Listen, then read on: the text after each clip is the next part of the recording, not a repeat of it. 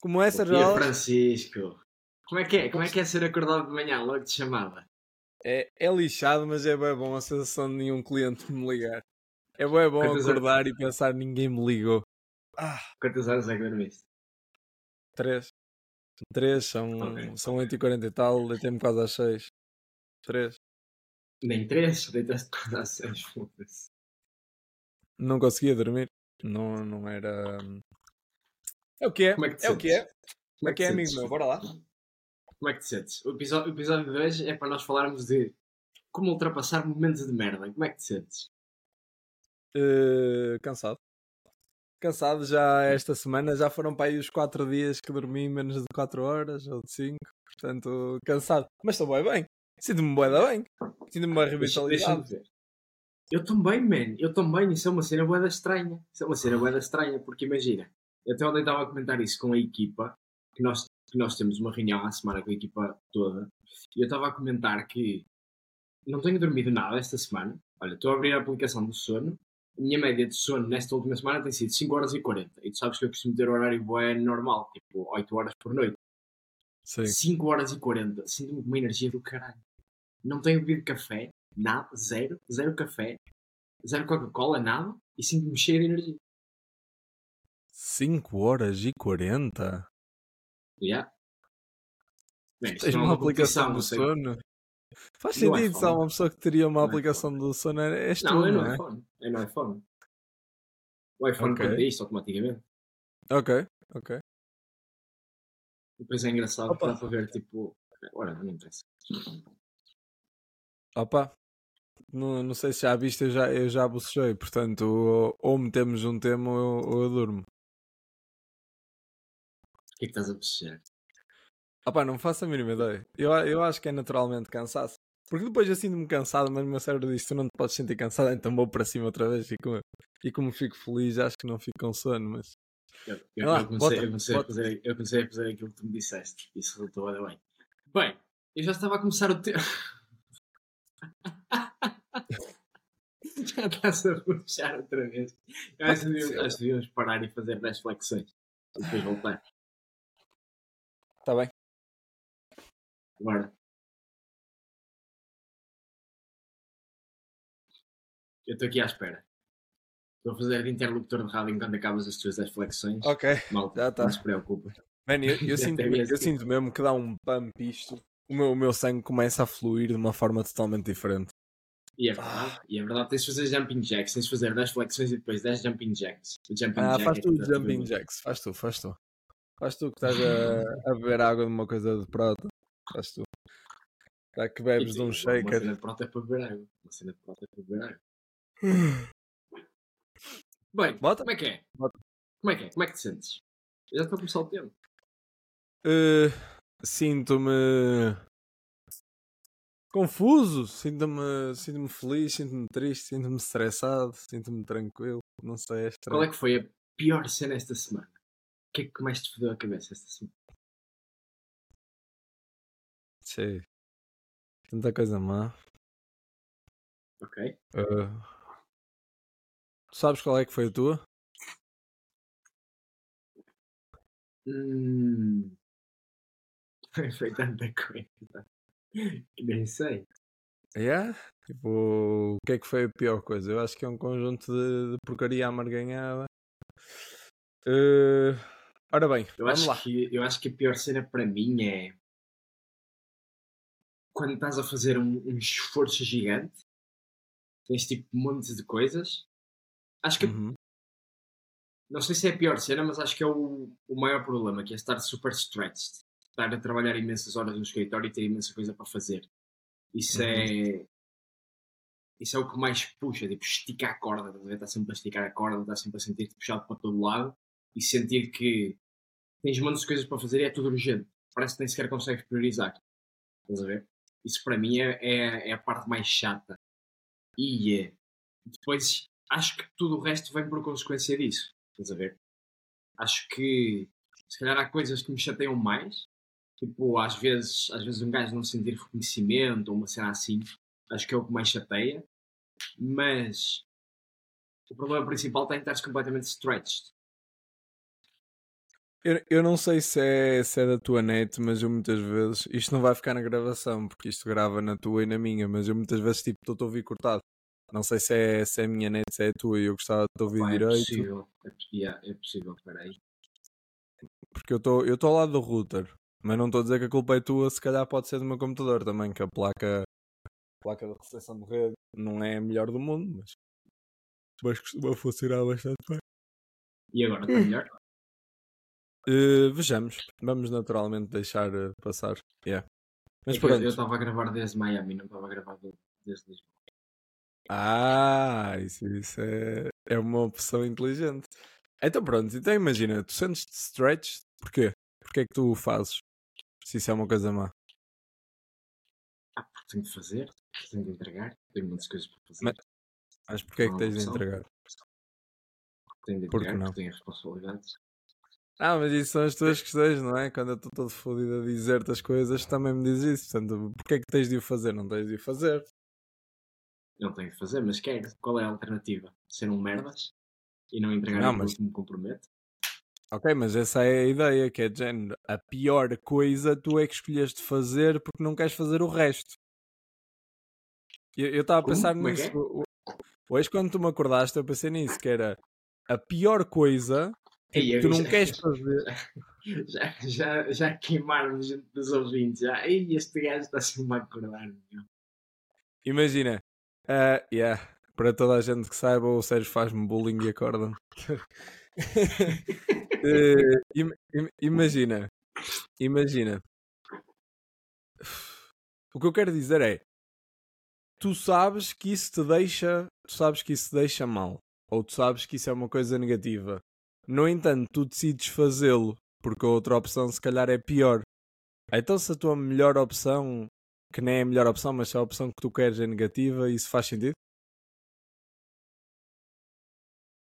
É uma escolha entre ser mau ou muito mau. É É, escolhes? mas, mas faz sentido a vida ter eh, só essas escolhas? Eu acho que não há só essas escolhas. Imagina, pá, eu podia dizer que se foda esta merda toda e vou para Angola e, e e não interessa, estás a ver? Não, não quero saber. Só que isso não é uma opção que tu pões em cima da mesa sequer. Tu ser sem abrigo amanhã. Eu podia dizer, Hum. ok, eu não quero trabalhar mais, que se lixe, amanhã sou um sem abrigo e. bora. Mas é algo Ok. que vale a pena. Pá, eu, não estou. Eu não estou a dizer que não, só estou a questionar porque eu estava a pensar nisso hoje e também pensei nisso ontem. Hoje mal acordei e pensei do género. É caralho, porque é que eu faço isto? E eu assim, qual é a minha outra opção? e depois fico do género. Até Yeah. na merda, tipo, na merda, a minha, a minha melhor opção é tipo ficar a dormir até às tantas, a estar a fazer merdas no PC e depois acordar outra vez para um dia que me vou estressar e que eu já sei. E eu fico de género, porquê é que Mas- eu estou a fazer isso? Porquê é que eu só não Yeah. relaxo? E Ok, tipo, mas- e mas depois por exemplo, Diz, diz, Diz-me. diz, desculpa. Diz tu, diz tu. Força, força, anda, eu estou Não, vai dia tu, feliz, vai vai. tu. Vai, tu. não, força, anda. então pronto, que eu Estava a pensar. Ah, Vai vai tu. Vai, vai tu, vai tu. Pronto, eh, só, só para te acabar, era de género. Eu não sei até que ponto é que muitas vezes aquilo que tu sabes que não te dá mais felicidade é aquilo que tu pelo menos tens de fazer porque não te vai dar uma destruição. Por tipo, se calhar a felicidade momentânea é bem feliz, mas um dia vais sentir destruído sobre ela. E é isso que nós pensamos. Mas será que nós temos razão?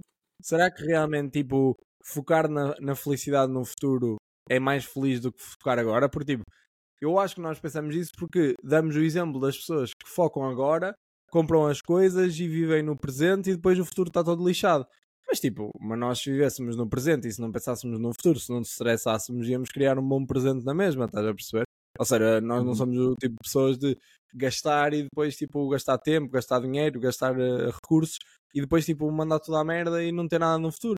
Ou seja, se nós só pensássemos no presente, se calhar de uma forma mais pequena, em vez de tanta ambição para o futuro, se calhar éramos, éramos mais felizes porque vivíamos no presente e fazíamos tipo bocado a bocado, passo a passo, bocadinho, nem sabíamos onde é que queríamos chegar e se calhar já tínhamos lá chegado antes do que estar sempre em stress para lá chegar, achar que estamos a fazer o delivery e na realidade estamos só a estressar-nos E se calhar uma pessoa estressada, tipo, não merece chegar lá. Eu às vezes penso nisso, que a gente, tu ainda não mereces chegar lá, tipo, ainda estás bem estressado, ainda não sabes aproveitar a vida, ainda não sabes, tipo, eu não sou todas as reuniões que entro todo feliz.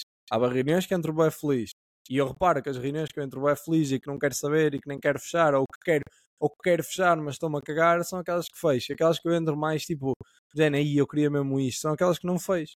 E tipo, isso é bem, isso é bem interessante, portanto, se calhar a felicidade também é uma forma, tipo, de, de Mas- seres potente.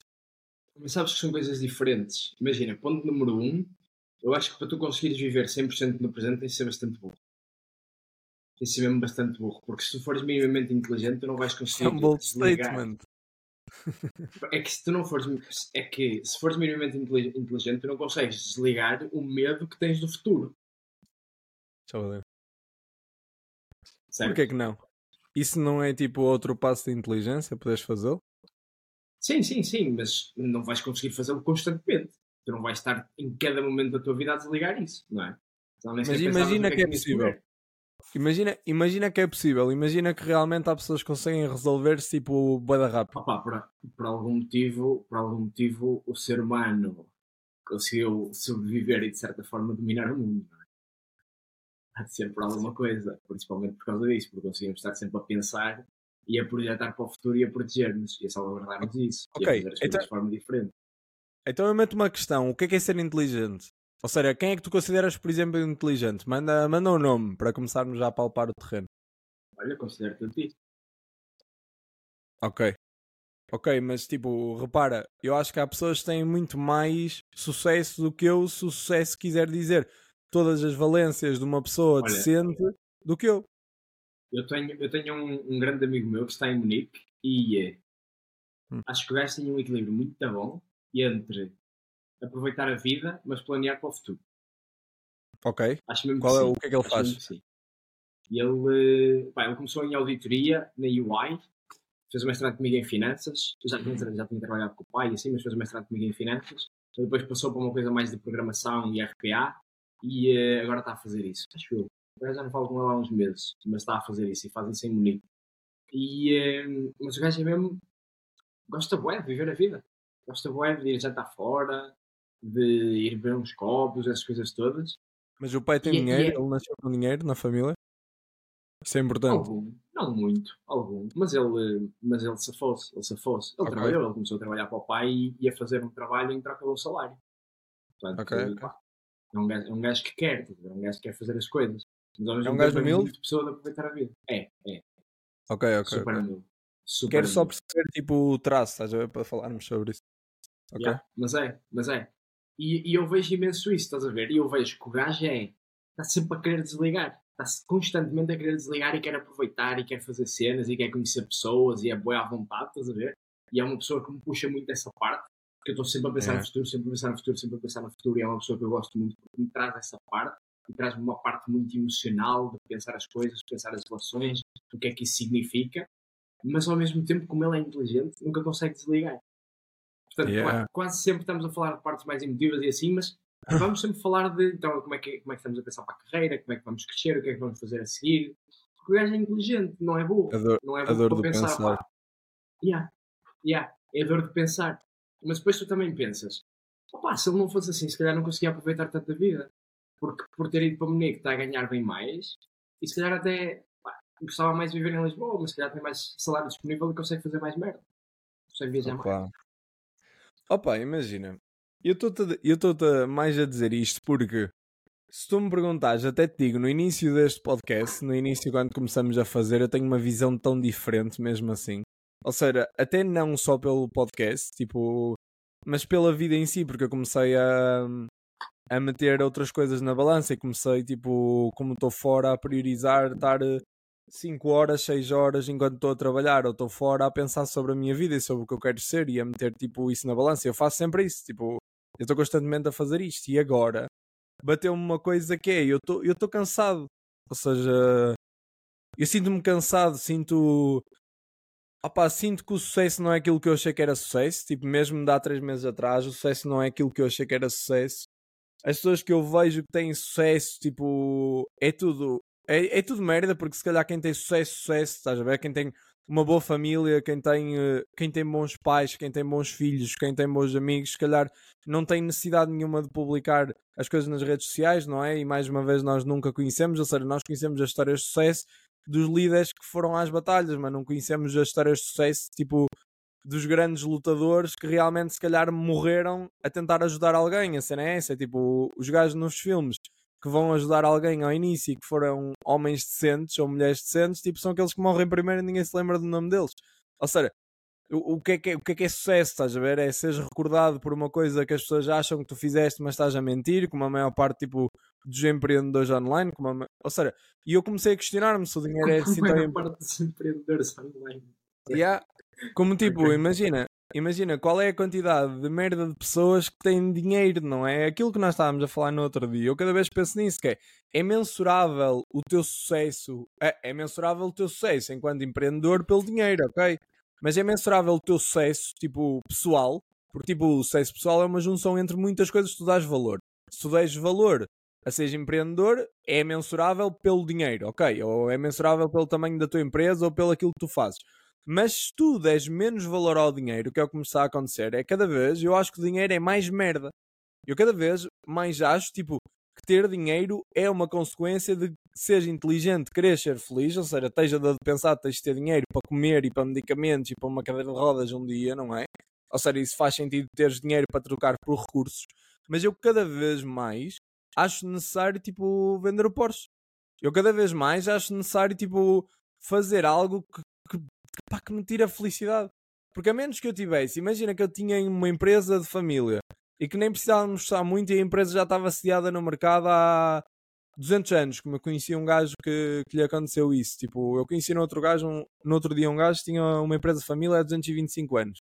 Imagina, se isso acontecesse, se eu não tivesse de estressar, fosse só tipo trabalhar, estás a ver?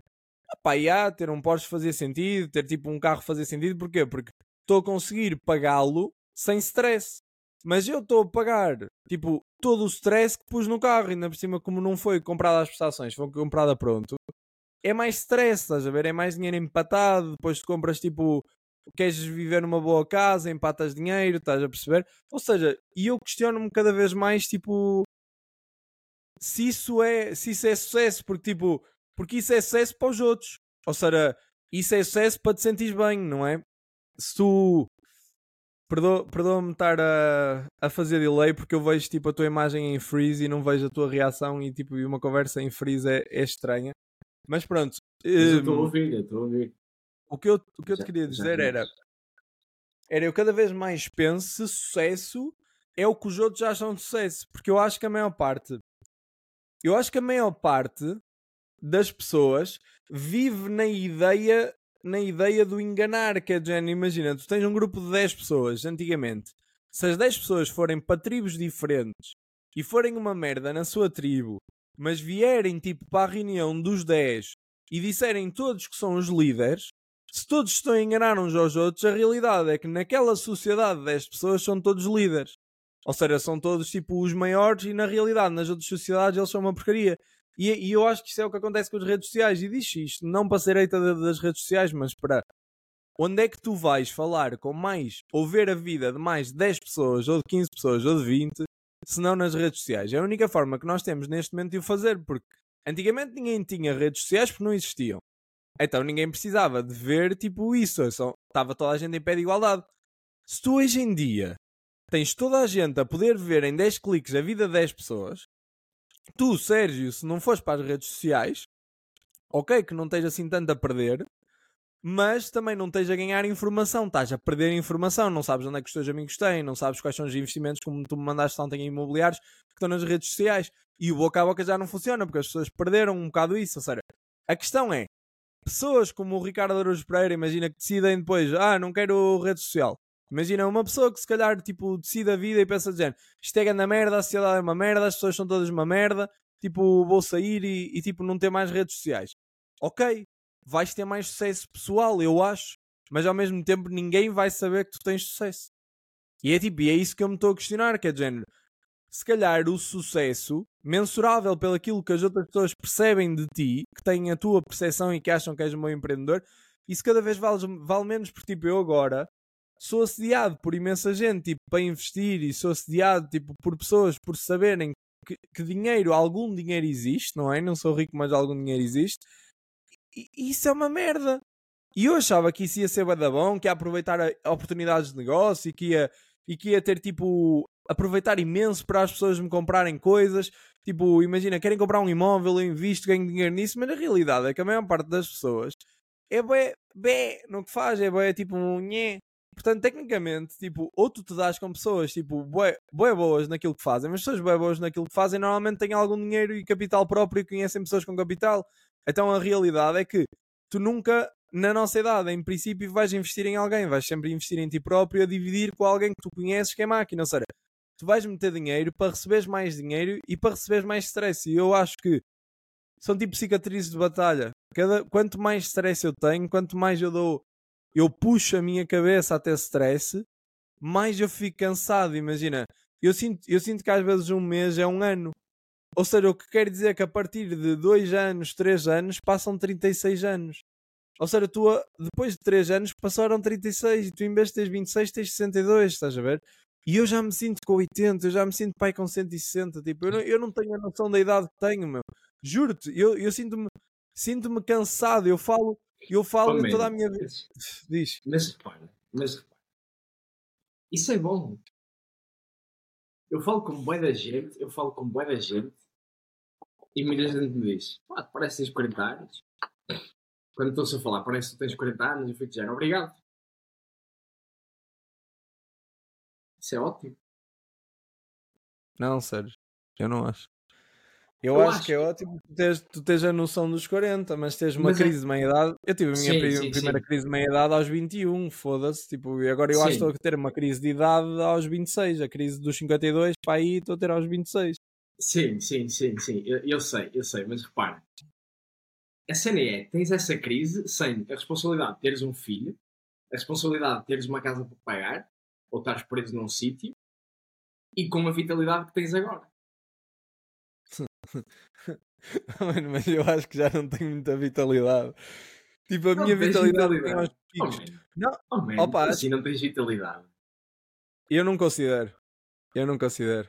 Porque eu soube o que é que era ter vitalidade com os meus 18. É isso, mas tipo.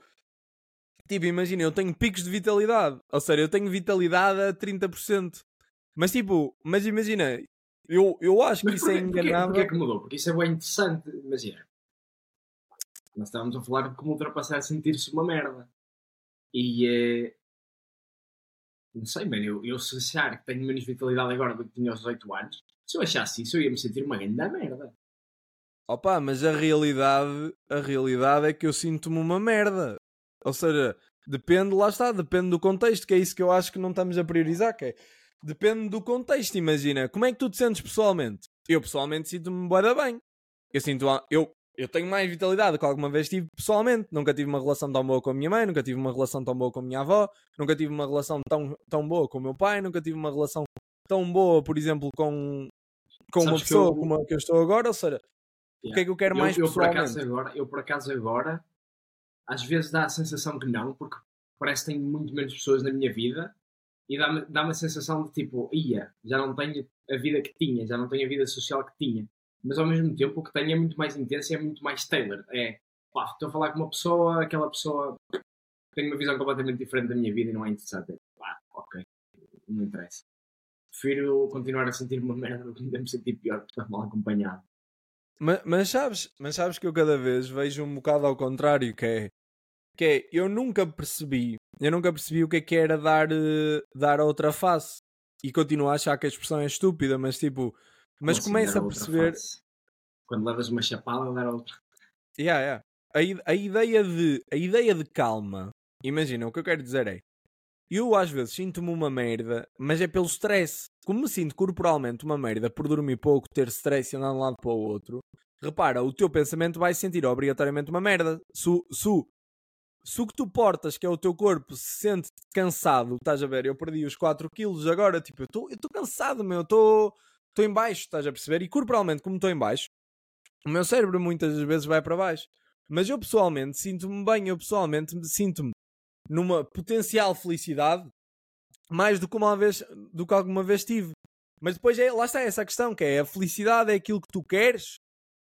A felicidade é aquilo que tu ambicionas? Ou aquilo que tu ambicionas é algo mais? É uma mistura? E eu não sei. Tipo, eu já não sei se o que eu, se o que eu ambiciono é felicidade em termos pessoais e em, termo, e em termos de trabalho. Eu já não sei se o trabalho é assim tão importante, estás a ver? Tipo, eu estou a uhum. passar por uma fase que, que depois eu acho que toda a gente, tipo, pode passar por fase de recaída e depois ficam de género. Imagina, se tu pensares toda a gente ganha dinheiro online, é tipo aquela merda é esquema de pirâmide de alguma forma. Toda a gente tem de. Tu tens de afogar 20 pessoas para tu bijar de cima, tens de prometer imensas merdas a 20 pessoas. É como começar uma empresa quando alguém tem dinheiro e tipo afoga não sei quantas pessoas para vir lá de cima. É de género. Imagina, uma pessoa diz: Ah, tu vais receber bué, mas daqui a 3 anos. E a pessoa agora está a mamar os lucros todos da empresa, mete a empresa como quer, mete também uma porcentagem nessa pessoa e depois, quando toda a gente está a trabalhar e a receber dinheiro, a pessoa está fixe, estás a ver? Que é o que me está a acontecer aqui. Ou seja, é o que eu estou a ver tipo, com as pessoas todas a acontecer. Isso é grande merda, meu. Isso é grande merda e nós estamos a fazer isso por dinheiro. Qual merda é isso? É que, é que nós somos bons trabalhadores se nós trabalhássemos a pintar casas, se trabalhássemos a dar aulas de qualquer coisa, se trabalhássemos, olha, se trabalhássemos a ajudar pessoas a melhorar os seus negócios, só a ser consultores, tipo, nós ganhávamos bem bom dinheiro. Para que é que um gajo está a chatear, meu? Para que é que um gajo está a chatear? É que eu já não digo trabalhar para os outros, porque eu acho que isso não me daria felicidade. Portanto, isso já nem fica na minha cabeça já, já há para aí 8 anos. Mas tipo, que é que um gajo está a chatear, man? Se calhar há formas de um gajo ser tipo o melhor pintor de Portugal, ou tipo, o único pintor que pinta veludo em paredes. Estás a ver, por exemplo, que existe pintar em veludo com uma máquina. Então bora fazer isso, então bora feliz, tipo, deixar as pessoas felizes. Queres um... A tua filha quer um quarto em veludo, 3 mil paus ou 1500 paus, e as pessoas têm dinheiro, imagina, encontras 10 ricos ao, ao, ao, ano ou 12 ricos e ganhas 3 mil paus ao mês e estás fixe e tipo pintas veludo e tipo pintas durante 3 dias e o resto dos dias é tipo a pensares naquilo que queres, a dar amor às tuas pessoas, tipo, sei lá, eu, eu, já, nem, eu já me questiono se isso é que é felicidade. Ok, ok, ok, percebo. Por que é que não fazes? Porque até agora eu nem achei que isso fosse uma opção. Tipo, isto está a mudar nos últimos dias. Isto está a mudar, tipo, na última semana e meia, duas semanas. E tipo. É porque, é porque eu percebo o que tu dizes, que é. O que muitas vezes acontece com uh, pequenas empresas é que a malta é dona do seu próprio emprego. Isso acontece imenso. Se fores ver os cafés, é aquela merda, uma escravidão. Pá, eu, tipo, eu, eu por acaso um dia quero ter um restaurante ou uma cena assim. Mas eu penso nisso que é. Eu não quero ter um restaurante eu gosto de trabalhar, mas sei lá. Estar no restaurante, chegar, sair às 6 da manhã para ir buscar eh, supplies, depois entrar às 7 porque já a malta a querer beber café e beber o bagaço e o caraças e tens de fazer isso que é para fidelizar o cliente, para depois garantir que o gajo volta às 7 da noite para comprar mais um bagaço, mas depois teres de pensar na comida porque os gajos vão estar lá e querem comer, nem, nem que seja uma comida de merda, mas tens de fazer isso, e depois a comida estraga-se, e tens toda essa gestão para fazer, e depois, ainda por cima em Portugal, tanto tens malta que acorda bem cedo para ir trabalhar, como depois tens malta que fica tipo até às 11, meia-noite, que é uma cena que ah, quase não existe noutros países, e eu só penso, porra, man, que merda, que merda, estás a ver? E esses gajos têm têm tipo uma vida, mesmo que levem 3 ou 4 mil para casa, que não deve haver muita gente em cafés a fazer isso, mesmo que levem 3 ou 4 mil para casa, e depois tens malta que faz programa com uma empresa qualquer na Alemanha, em trabalho remoto, ficam em casa, se calhar até às vezes passam a tarde a dormir, porque estão em trabalho remoto e ninguém sabe o que caralho é que eles estão a fazer, porque conseguiram resolver um problema mais cedo do que achavam que sim, e levam 5 k e tu pensas tipo, pá, porquê, não é? Porquê? Isso faz sentir uma grande merda, isso faz sentir uma grande merda quando tu pensas, pá, gajo que não faz nem nada e estão a bancar o guito. E eu tipo, porra, man, para que é que eu estou a fazer isto? Era isso que eu queria ver. Eu queria ver, tipo, porque imagina, isto é, isto é um podcast muito mais de, de sentimento do que lógico. Depois podes já meter o lógico, mas tipo, em sentimento eu estou a tentar incorporar o sentimento, estás a ver? E agora estou a pensar o sentimento de merda, porque eu sei que eu sei que tu és uma pessoa com vontade de ser feliz, eu também, mas agora estou a incorporar tipo a outra parte, que é Estou a tentar dar a outra parte que é. Opá, estou a tentar imaginar, ok, mete que eu, que eu me sinto uma merda. Porquê é que tu te sentes uma merda? Porquê é que quando tu te sentes momentaneamente mal, estás a ver? Porquê é que isso acontece? Quais são as coisas que te acontecem na vida que te levam Yeah. a sentir-te mal? A Sabes, ti. sabes, yeah, sa- sabes, sabes, sabes qual é a principal coisa? Estou agora, estou agora a perceber. É um sentido de missão. É bué fodido. Imagina. Tu sabes o que é que pretendes atingir. E tens uma noção dos passos que precisas para fazer, de fazer para chegar lá. E com as ambições que nós temos, bem, eu sei que tu nunca na vida vais andar só a pintar veludo. Não vais conseguir fazer isso. Eu conheço. A não ser que mude alguma coisa mesmo profunda dentro de ti, se calhar consegues fazer isto durante um tempo, mas vai, vai estar sempre a pensar no próximo passo? Vai estar sempre a pensar, ok, e a seguir? Como é que eu posso tornar isto mais simples? Como é que eu posso aqui meter três gajos e em vez de eu estar só a pintar veludo, estou a gerir as- em três sítios. E estou a ganhar um bocado mais com isso, estás a ver? Eu acho que tu não vais conseguir fazer isso. Mas é um bocado o sentido de missão. E uma coisa que eu percebi para mim é, apesar de eu acho que nós até já falámos sobre isso, que é, apesar de eu saber que tenho de ser feliz sozinho, e acho que cada vez mais estou feliz sozinho, independentemente de quem esteja à minha volta, é tipo, eu sou eu, eu sou o Sérgio, eu tenho as minhas skills, eu tenho o meu desporto, eu tenho a minha dieta, eu tenho as minhas atividades, eu tenho as coisas que gosto de fazer, e independentemente de quem esteja à minha volta, eu acho mesmo que tenho de ser feliz e que preciso ser feliz, porque, pá, senão não, nem vale a pena pensar em viver quatro, porque vai sempre perder tudo. Ahm, mas tens essa parte, mas ao mesmo tempo precisas saber para onde é que estás a caminhar. Estás a ver? E eh, uma cena que me dá bué lento é pensar que um dia, ou até agora, já tenho pessoas à minha beira que, vão- que estão a caminhar para um sítio parecido. Pensar tipo, que tens um sentido de missão que é eu quero imenso fazer isto e tenho pessoas à minha volta que me trazem felicidade que também querem fazer isto. E acho que quando não tens isso, acho que quando não tens é quando te sentes no pior, é quando te sentes mesmo uma merda. Estás a ver? Porque eu olho para, a fase da minha vida em que me sentia super mal e, por exemplo, neste momento estou overworked. Estou a dormir 5 horas por, eh, por noite. Mas eu sei a pessoa que quero ser. Eu sei que quero ser um gajo fit, com abdominais, com uns bons braços. Sei que quero comer bem. Sei que quero ser uma pessoa que está lá disponível para a minha família, para os meus amigos, para pessoas com quem eu esteja numa relação. E depois vejo, tipo, pessoas à minha volta que também têm isso, estás a ver? E isso dá-me um sentido de missão gigante, que é do género. Ok, Sérgio, pá, estás overworked, estás sem ter dormido, se calhar até nem querias trabalhar, curtias muito mais estar aí pá, a passear, ir fazer surf ou uma cena assim, mas tu sabes exatamente o que é que estás a fazer. Tu sabes o que, é, o que é que tu vais tirar daqui. Sabes que vais aprender, sabes que vais saber gerir melhor pessoa, sabes que vais saber recortar melhor, sabes que vais saber, saber vender mais, e isso vai-te dar imenso jeito e vais conseguir alavancar-te muito mais para o futuro. E acho que ter esse sentido de missão é o que me ajuda a, a- a- tirar desse sentimento de merda. E quando ele não existe, ou quando te esqueces dele, é quando te sentes mesmo uma merda, que é quando pensas que caralho é que eu estou a fazer isto? Ou então, quando não tens resultados. Sabes que eu estava a ouvir-te a fazer já essa descrição e eu acho que mudou uma coisa profunda em mim. Eu acho que aquilo que tu disseste, ou muda uma coisa muito profunda em ti ou não vais conseguir. Eu acho que mudou e espero que sim, porque eu gostava, eu gostava de experimentar não ter ambições. Eu gostava de experimentar bloquear tudo. Eu gostava de experimentar, lá está. Porque o meu eu pensante agora diz: não, tu não gostavas porque não ias ser feliz, porque isso não te ia dar felicidade. Mas como é que eu sei que isso não sou eu a sabotar-me a mim próprio? Porque pensei a vida toda assim e agora estou a pensar. Claro que se pensaste a vida toda assim, pensar numa vida diferente, não é? Pensares numa vida diferente, tipo, parece que não há felicidade, porque não é aquilo que tu pensaste a vida toda. Mas é como tudo.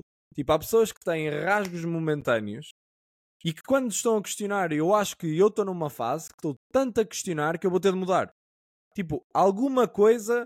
Imagina, ou para a direita ou para a esquerda vou ter de mudar. Eu não vou ser o mesmo, porque estou numa fase tão cansada que eu vou ter de mudar. Tipo, eu vou sair desta batalha, tipo, para um lado ou para o outro. Ou vou sair desta batalha a achar que devo continuar a batalhar, mas de uma forma diferente, senão não vale a pena, ou vou sair desta batalha a dizer, se calhar, se calhar uh, reforme, se calhar uh, é a última batalha e a partir de agora vou ser um pastor.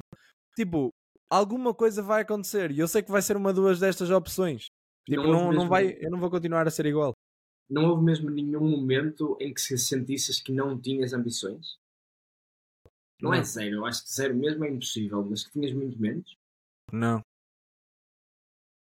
Eu sempre, eu, eu sinto que estou sempre em picos. Tipo, estou sempre mesmo lá no alto com as ambições. Tipo, olha, não há nenhum. Desde que eu me lembro de ter sei lá, 7, 8 anos, não há nenhum dia que eu não acordo a pensar em dinheiro. E que eu tenho 26, são 19, 19 anos em que tens uma família sem dinheiro, tipo com o suficiente para te dar, mas como as tuas ambições estão lá em cima desde puto, tu queres ter muito mais, tu queres ter o que os teus amigos têm.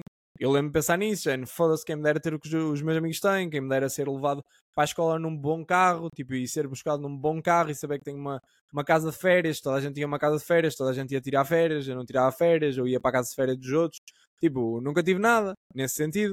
E tipo, e eu quero ter algo, percebes? Tipo, eu sempre pensei, gente, foda-se, eu quero ter algo. Então eu pensava sempre em dinheiro. Eu lembro, eu lembro de ter 8 anos, eu lembro de ter 8 anos e fazer tipo e fazer com a minha prima, o que é uma coisa estranha, porque eu adoro a minha prima, mas eu lembro-me de pensar, tipo, opá, Natais eu comecei a receber uma prenda no Natal, a ver a minha prima a receber 15, 20.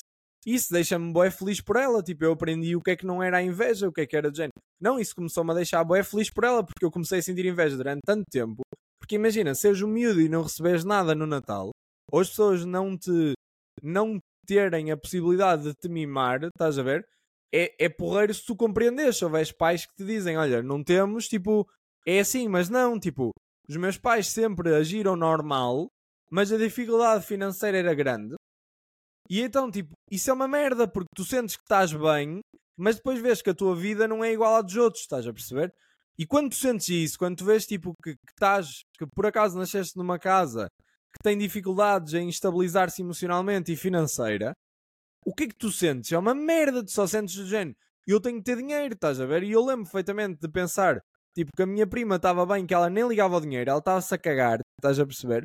E eu lembro de nós jogarmos, tipo, à roleta e eu, tipo, jogar a dinheiro, porque o dinheiro que a minha avó nos dava a todos, tipo, eu queria ficar com ele, porque sabia que eles não queriam saber, tipo, sabia que que o pessoal que recebia o dinheiro da minha avó e na altura eram, imagina, 2 euros, 4 euros, eles não queriam saber e para mim 12 euros faziam bem diferença.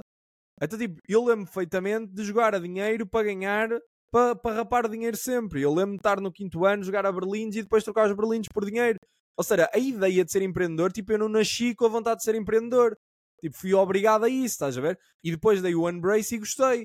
E a questão é, eu agora já não preciso dar o Unbrace, estás a ver? Eu agora já percebi que as minhas skills são suficientes para eu, sem stress, ganhar dinheiro. E se calhar, sem stress, vou ganhar mais. Depois a questão é essa. É isso que eu me estou a questionar, que é como é que eu sei que um gajo sem stress, imagina, eu sem assim tanto stress, se calhar, e repara, porque dos primeiros episódios do podcast era eu gostava de ter stress. Yeah. Mas eu levei uma chapada tão grande nestes últimos meses que eu tipo, estou farto da merda do stress. Tipo, se calhar, imagina, se calhar agora, depois de um ano de tranquilidade, como eu estive em Itália, lembra, eu em Itália vim todo destruído, todo fedido. Tive quase um ano em Portugal e fiquei bem, fiquei pronto para mais uma levada de stress e vim para a Suíça levar com stress. Agora, eu estou como em Itália. Eu ontem estava a dizer à Maria, Maria, eu estou como em Itália. Tipo, eu estou a chegar a um ponto de Itália. E eu não quero, estás a ver? Tipo, eu não quero esticar essa corda outra vez. Por isso é que agora estou, tipo, relaxado. Por isso é que eu estou a dizer que estou mal. Porque em Itália eu não dizia que estava mal. Eu dizia, yeah. não, não, bora, bora, bora, bora. Esticava e depois fodi-me todo. Ou seja, agora eu estou a dizer que estou mal. Porque quanto mais eu admitir em voz alta que estou mal para mim próprio, mais eu consigo dizer, porra, Francisco, se estás mal, respeita-te. Se estás mal, tranquiliza-te. Estás a ver? E eu estou a conseguir, por exemplo, com esta conversa, tranquilizar-me. Eu não estou estressado. Mas eu sei que eu não estou estressado porque estou a conseguir admitir que estou mal. Porque se eu estivesse aqui a dizer, não, bora caralho, bora, e vocês conseguem, e vocês isto e vocês aquilo, a maior parte dos nossos ouvintes se calhar não vai ter a, o mesmo skill set que outra pessoa que está a falar tem. Se calhar as pessoas não vão ter a mesma facilidade que as outras pessoas têm, se calhar as pessoas não têm dinheiro guardado para investir no negócio. Seja, se calhar eu vou estar a fazer a mesma coisa que me fizeram, que é o que me enganou foi aqueles gajos ricos todos a dizer: bora, bora, se, se fores abaixo e te levantares e nunca desististe, tu vais conseguir chegar lá. Opa, e abaixo, depois de estar todo fodido e depois de passar como todos os milionários, tu olhas para eles, têm 50 anos, parece que têm 70. E há, porquê? Porque estão todos fodidos. Porque a menos tu ganhes o dinheiro tipo de alguém e tenhas, lá está, a empresa com tantos anos e tu possas só manter a empresa porque os clientes já te caem no colo, já tens de recusar trabalhos. Quando tu sabes que não tens stress é quando tens de recusar trabalhos. As partes da minha vida que eu tinha menos stress era quando eu tinha tanto trabalho que eu recusava e estava bem tranquilo e na minha cabeça era de género, opá, se este trabalho também não vier, tenho outro, estás a ver? Isso dá-te bem tranquilidade, por isso é que ter uma empresa assim dá-te bem tranquilidade. Mas o resto das pessoas que subiu a pulso, parecem que têm 70 anos, 80, estão cansadas, estão todas paridas, meu. Tipo o Bobby Fischer, tipo o melhor jogador de xadrez de todos os tempos considerado, tipo, já odeia xadrez, tens vídeos dele a dizer que odeia xadrez. Tu tens tipo o Mike Tyson todo parido, boé arrependido, tipo, da carreira dele, nunca fala da carreira dele, tipo, com orgulho. Essa merda não é uma coisa tipo. Será que as pessoas que chegam ao ponto. Eu ontem estava a pensar isso com a Maria. Será que as pessoas que chegam ao ponto de conseguirem aquilo que querem. A sorte da maior parte das pessoas é nunca chegar lá. As pessoas não sabem isso, mas a sorte da maior parte das pessoas é nunca. É quererem o Porsche É o e nunca terem o. Porsche. É o, é o Lá está, porque é o sentido de missão. É tipo, Mas quando chegares isso. lá, e quando chegares lá, quando chegares ao cume, quando chegares ao cume que tu dizes, foda-se, era ali que eu queria chegar, e chegares ao cume, olhares em volta, é só tudo prados de merda. Não há pratos para cultivar, não há pessoas a viver. Ou seja, tu vives na tua pequena aldeia, sobes a montanha, quando olhas da montanha, olhas, afinal só existe a minha aldeia. Afinal, eu estava à espera que depois da montanha existisse um mundo novo, mas o mundo novo é bosta e está tudo parido. E depois tu ficas, género, grande merda. Ou seja, o teu sentido de missão estava lá até subir a montanha. Quando sobes a montanha, tu ficas, género, puta, afinal, tipo, afinal esta não era a minha missão. E a questão é, depois vai haver muita gente, tipo, com a vontade e é aquilo que tu pensas e aquilo que eu penso naturalmente. Não, mas depois da montanha há outra montanha lá à frente que vale a pena, tipo, pegar, voltar à aldeia, ter recursos, passar para outra montanha e dizer filha da puta. E tipo, vai haver uma montanha em que realmente nós vamos chegar, não vamos estar sozinhos e vamos ver uma aldeia. Só que a questão é, imagina que tu passas essa montanha e atravessas um vale cheio de perigos. Ou seja, cheio, cheio de animais, cheio de imensas coisas que te podem matar ou que, ou que te vão estressar, tipo a picos, dão-te um stress pós-traumático. Na próxima montanha, afinal não é o que tu queres, e fazes a próxima montanha. E só passar 3 ou 4 montanhas é que tu fizeste isso. E a jornada demorou, imagina, 5 meses. Ou, olha, vou meter a jornada na Suíça, subi muitas montanhas e desci. Estás a ver? Mesmo que eu agora, eu acho, eu nunca estive num ponto tão bom como estou na Suíça, agora em termos de trabalho. Mas a realidade é que eu já estou tão, tão cansado da viagem que eu já nem quero aproveitar. Ou seja, se calhar tu chegas à montanha e quando chegas à montanha em que tipo, descobriste que há ali uma cidade belíssima, tu já tens a, a barba crescida, já estás velho de rugas, já apanhaste sol, já estás cansado, estás desnutrido. Quando chegares à porta da cidade e pensas, gente, caraças, se eu tivesse encontrado isto ao início, eu estava cheio de vitalidade para entrar aqui e mandar nesta merda toda. Mas tu, quando entras na cidade, entras como um pensador, como um filósofo, como um sem-abrigo, entras como uma pessoa despida de vontade. Ou seja, resumindo, passaste a vida toda, usaste a tua vontade, porque a tua vontade não é infinita, usaste a tua vontade, por muito que seja quase impossível de acabá-la, a chegares à cidade, quando chegaste à cidade, tipo, acabou a vontade, e agora és só um vagabundo no meio de uma cidade. Quando Yeah. tu estivesses na tua aldeia e se tivesses, tipo, proliferado os campos da tua aldeia, se tivesses aumentado, estás a ver? Tinhas aumentado as pessoas, os recursos e tinhas feito uma coisa boa e se calhar até digo mais, se calhar a aldeia ficava tão grande e tão conhecida que alguém da cidade um dia te vinha buscar do género. Aí ouvimos dizer que tens tipo uma aldeia do caraças aqui, tipo queres visitar a nossa cidade e em vez de ir a pé e com as coisas todas, não. Ias num carrinho puxado a cavalos porque tu na tua aldeia não o tinhas e chegavas lá com toda a vitalidade. Ou seja, o que eu estou a perceber, o que estou a pensar é, eu não estou a questionar se nós vamos querer continuar a ser ricos e continuar a... Mas eu estou a dizer, se calhar nós chegamos lá sem pensar nisso. É só isso que eu estou a dizer. Se calhar tu fazes a tua aldeia, que és tu, tens a tua skill set, seres muito feliz, tipo, se calhar isso vai levar a que um dia, imagina, és o maior pintor de Lisboa. Se calhar vai levar a um dia que o maior construtor de Lisboa vai dizer: Sérgio, prazer em conhecer-te, caraças. Eu ouvi, falar, eu ouvi falar sobre ti. Tu trabalhas todos os dias, estás-te a cagar se é domingo, trabalhas até às 11 da noite porque gostas, por exemplo, porque isso não está stress. Porque eu não estou a dizer trabalhar muito que dá stress. O que dá stress é o stress. Não querer, yeah.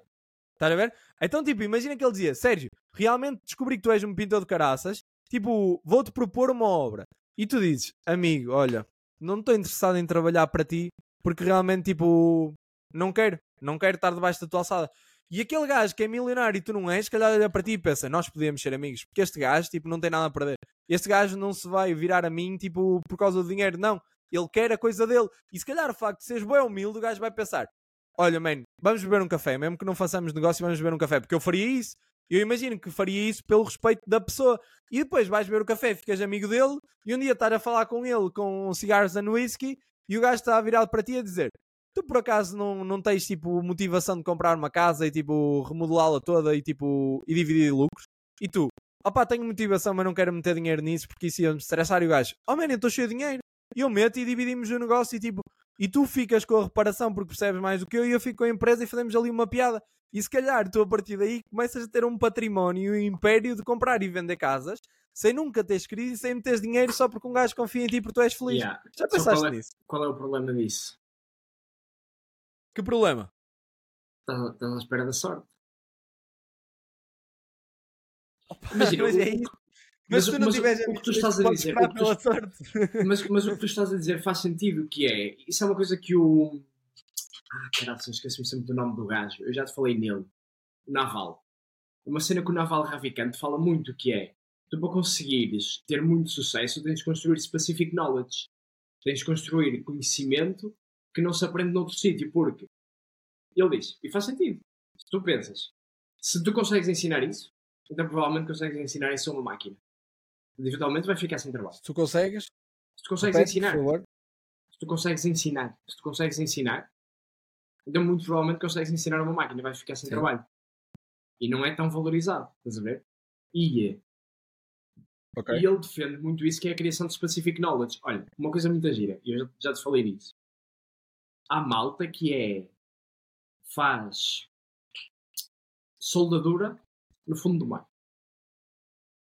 Sim, já me falaste disso. Isso é Falaste num specific, podcast até. Yeah, isso é specific knowledge. Isso é uma cena que se calhar há para aí 10 gajos no mundo a fazer, se calhar recebem tipo 20 a 50 mil por trabalho. Isso é specific knowledge, que é exatamente o que tu estás a dizer, que é eu preciso de alguém para fazer isto. E tu dizes, ok, eu sou a única, a única pessoa no mundo neste momento disponível para os próximos dois meses. Tu precisas disto quanto? Ah, preciso já no próximo mês. Ok, são 50 mil. Senão não te consigo fazer. Não é? E é exatamente isso que tu estás a dizer. Quando tu tens specific knowledge, as oportunidades aparecem. Só que depois tens a componente de quanto é que tu dispões a essas oportunidades. Porque se tu fores muito bom, mas não dispões, estás sempre em casa e não fazes nada, opá, vai ser bastante improvável de conseguires encontrar essas oportunidades, não é?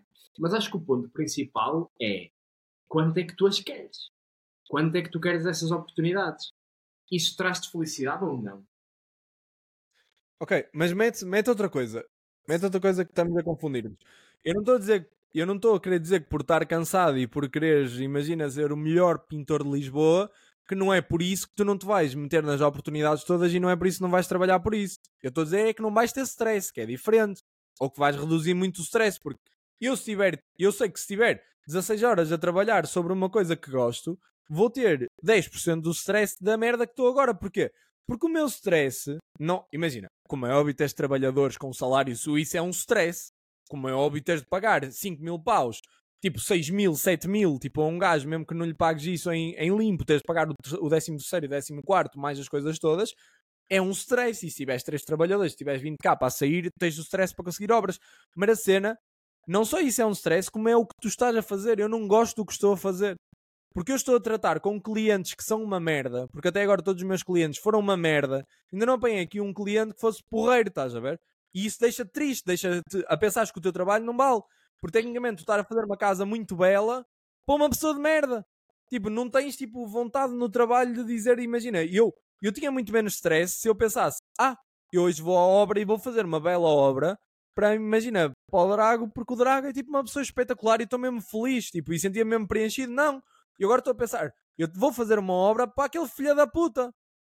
Okay. E a cena é essa, a cena do stress não é trabalhar nem, nem apanhar aquilo que queres, não é.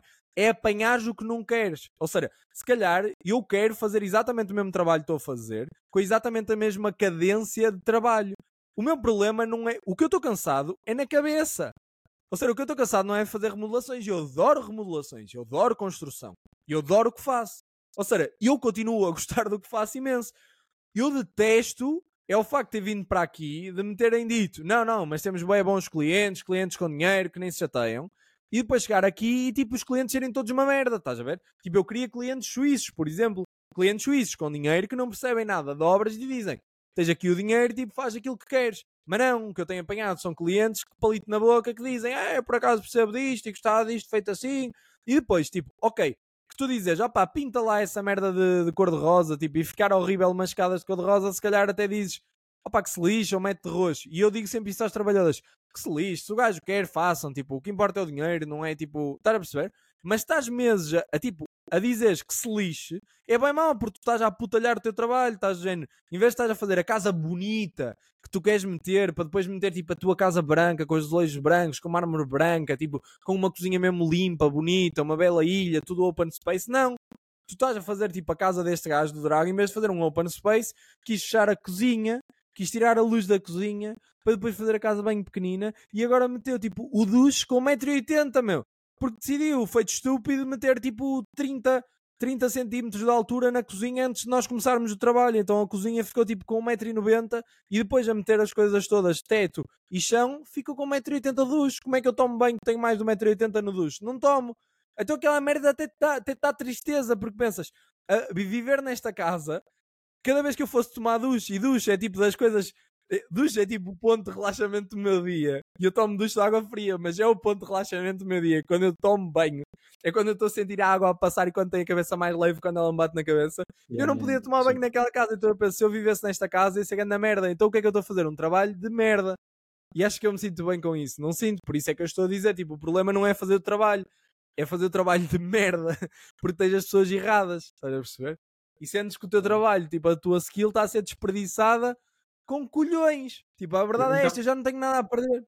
Mas então, mas então isto não é um problema de ambições.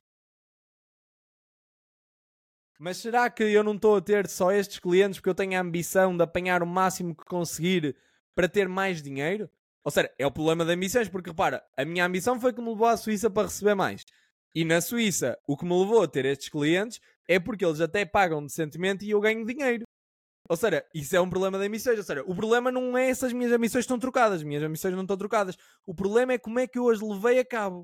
Porque em vez de estar a olhar para a minha ambição e dizer queres ser rico, ok, então não penses mais nisso. Bloqueia e faz alguma coisa que queres num sítio onde queiras. E eu não queria vir para a Suíça, não sei se te lembras. Eu vim para a Suíça por obrigação minha, de género. Eu não quero ir para a Suíça. sobre isso. Ainda falaste para aí dois meses. Na altura ainda falaste para aí dois meses sobre isso antes de decidir. Yeah. Eu não queria ir, eu estava eu estava triste por ir, eu estava com vontade de chorar por ir, eu não queria ir porque eu já sabia o que, é que era sair do país, eu já sabia o que, é que era tipo depois ficar lá mais tempo. E foi o que aconteceu, em vez de ficar dois ou três meses, acabei por me enganar e ficar quase um ano. Ou seja, ou seja eu sabia que isso podia acontecer, por isso é que eu estava triste, estás a ver? E eu agora olho e penso, gente, porquê que eu não tomei outra decisão? Porquê que eu não fui tipo para outro sítio? Porquê que eu não. Se eu sabia, estás a perceber? Se eu sabia, por exemplo, que podia ir para Lisboa falar a minha língua, porque é uma coisa que é eu acho que tu não tens noção o quão mau é falar outra língua. É que tipo, se calhar falar o inglês que estamos habituados a vida toda, ok, mas falar línguas que nós aprendemos agora, que não estamos habituados, é horrível, meu. Não ouvir português é horrível. E antigamente achava que era uma coisa boa, mas é horrível. Tipo, não ter a tranquilidade de ir ao supermercado. Por exemplo, imagina, aprendes uma língua para depois ir para outro cantão. A Suíça tem três línguas, meu. Aliás, tem quatro. Tem quatro porque tem o próprio suíço que é o romanhol. Ou, ou seja, é horrível, meu, é horrível porque tu vais para sítios diferentes, trabalhos diferentes para falar línguas diferentes e ninguém fala inglês. É que se toda a gente falasse o inglês era bem tranquilo. Mas não, tu vais ao supermercado e sabes que não vais conseguir falar com aquela pessoa bem. Sabes que ela vai perceber que tu és estrangeiro. Sabes que ela nem vai ter paciência porque os juízes são um bocado racistas. Ou seja, é horrível, meu. Tipo, é uma dor de cabeça constante. Tu vais comprar um iogurte ao supermercado e tens de não falar. E eu adoro falar. Eu adoro falar com pessoas, eu adoro a interação com pessoas. Ou seja, tu tens de ir lá e não falar com pessoas, simplesmente eles dizem-te o preço e tu pagas. Isso é uma vida de espectador, isso é uma vida de merda, estás a ver? Ou seja, o que eu estou a dizer é, o problema, se calhar nem são as ambições, e tens razão, o problema é a forma como tu levas a cabo as tuas ambições. E eu nunca devia ter vindo para aqui. Eu nunca devia, ainda bem que vim, porque eu não iria perceber isto, portanto, ainda bem que vim, mas eu nunca devia ter vindo para aqui. Tipo, eu nunca devia ter achado que o dinheiro, que o objetivo de vamos para lá e fazemos isto, tipo, como é óbvio, tu podes guardar mais dinheiro na Suíça. O que as pessoas dizem, género, ah, tu não podes guardar dinheiro na Suíça porque realmente pagas muito. Opa, já, yeah, eu pago 500 euros de seguro porque quero fazer as coisas. Pago muito para ir comer fora. Podes não ir comer fora, mas tipo, queres viver uma vida, pagas muito. Como é óbvio, podes guardar. Mas para guardares muito dinheiro, para guardares 2 mil euros limpos, limpos, para o salário normal, tens de viver um bocado uma vida de merda. Ou então trazes a tua mulher, tens a sorte da tua mulher também ser feliz aqui. O que, tipo, a maior parte dos imigrantes não são felizes aqui, fazem a vida aqui e, tipo, fodem 20 anos da vida deles e eu não quero foder 20 anos da minha vida, como eu te estava a dizer. Eu, por um bilhão, como estava a falar com o meu pai, eu não quero ser preso. Eu não quero estar preso um ano por um bilhão, porque eu não sei se vou morrer na cadeia. Yeah. Ou seja, o dinheiro não é assim tão importante. Comecei a relativizar, resumindo. Yeah. Eu acabei de ficar preso quase um ano. Ou seja, mais valia ter ficado preso um ano por um bilhão, porque tipo, eu fiquei preso quase um ano. Porque, tipo, por muito que tu saibas, e tu sabes que eu todas as semanas quase ia para a Itália, para a Áustria, para a Alemanha, tipo, fazia férias. Essas férias foram para enganar a mim próprio. Eu neste momento estou a tentar não fazer férias, não comer fora, não fazer nada divertido, para não enganar a mim próprio e para dizer, Francisco, afinal a tua vida não é divertida. Não é por todos os fins de semana ires fora que estás, que estás bem. Então como eu estou todos os fins de semana agora em casa, eu penso, gente, afinal isto é grande merda. Eu tenho uma vida de merda, porque antigamente eu não estava a perceber isso, porque como tinha dinheiro, viajava. Isso é uma merda, porque eu estou numa corrida de ratos. Mas, por exemplo, em Lisboa, em Lisboa achas que vais ficar os fins de semana em casa? Não, acho que não. Acho que não, mas acho que vou sair para o que me apetece. Porque, tipo, okay. aqui os amigos que eu tenho são amigos que ou tenho porque, porque sabem, tipo, porque vêm com o Porsche, vêm com o BM, vêm com o Mercedes e, tipo, e são teus amigos, ou então, amigos, não é?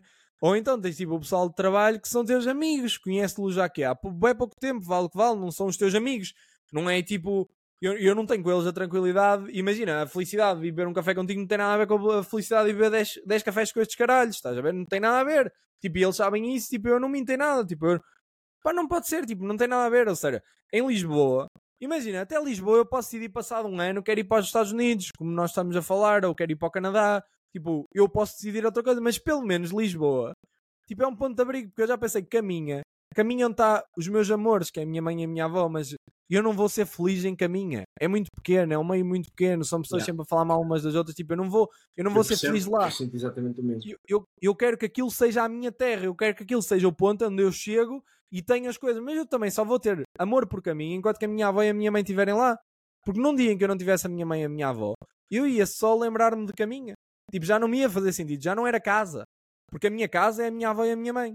Ou seja, não é, não é caminha. Eu é que digo caminha porque é lá que elas vivem. Eu sei que elas não vão mudar porque elas vivem lá de uma vida. Mas é que ela é a minha casa, é onde elas estão.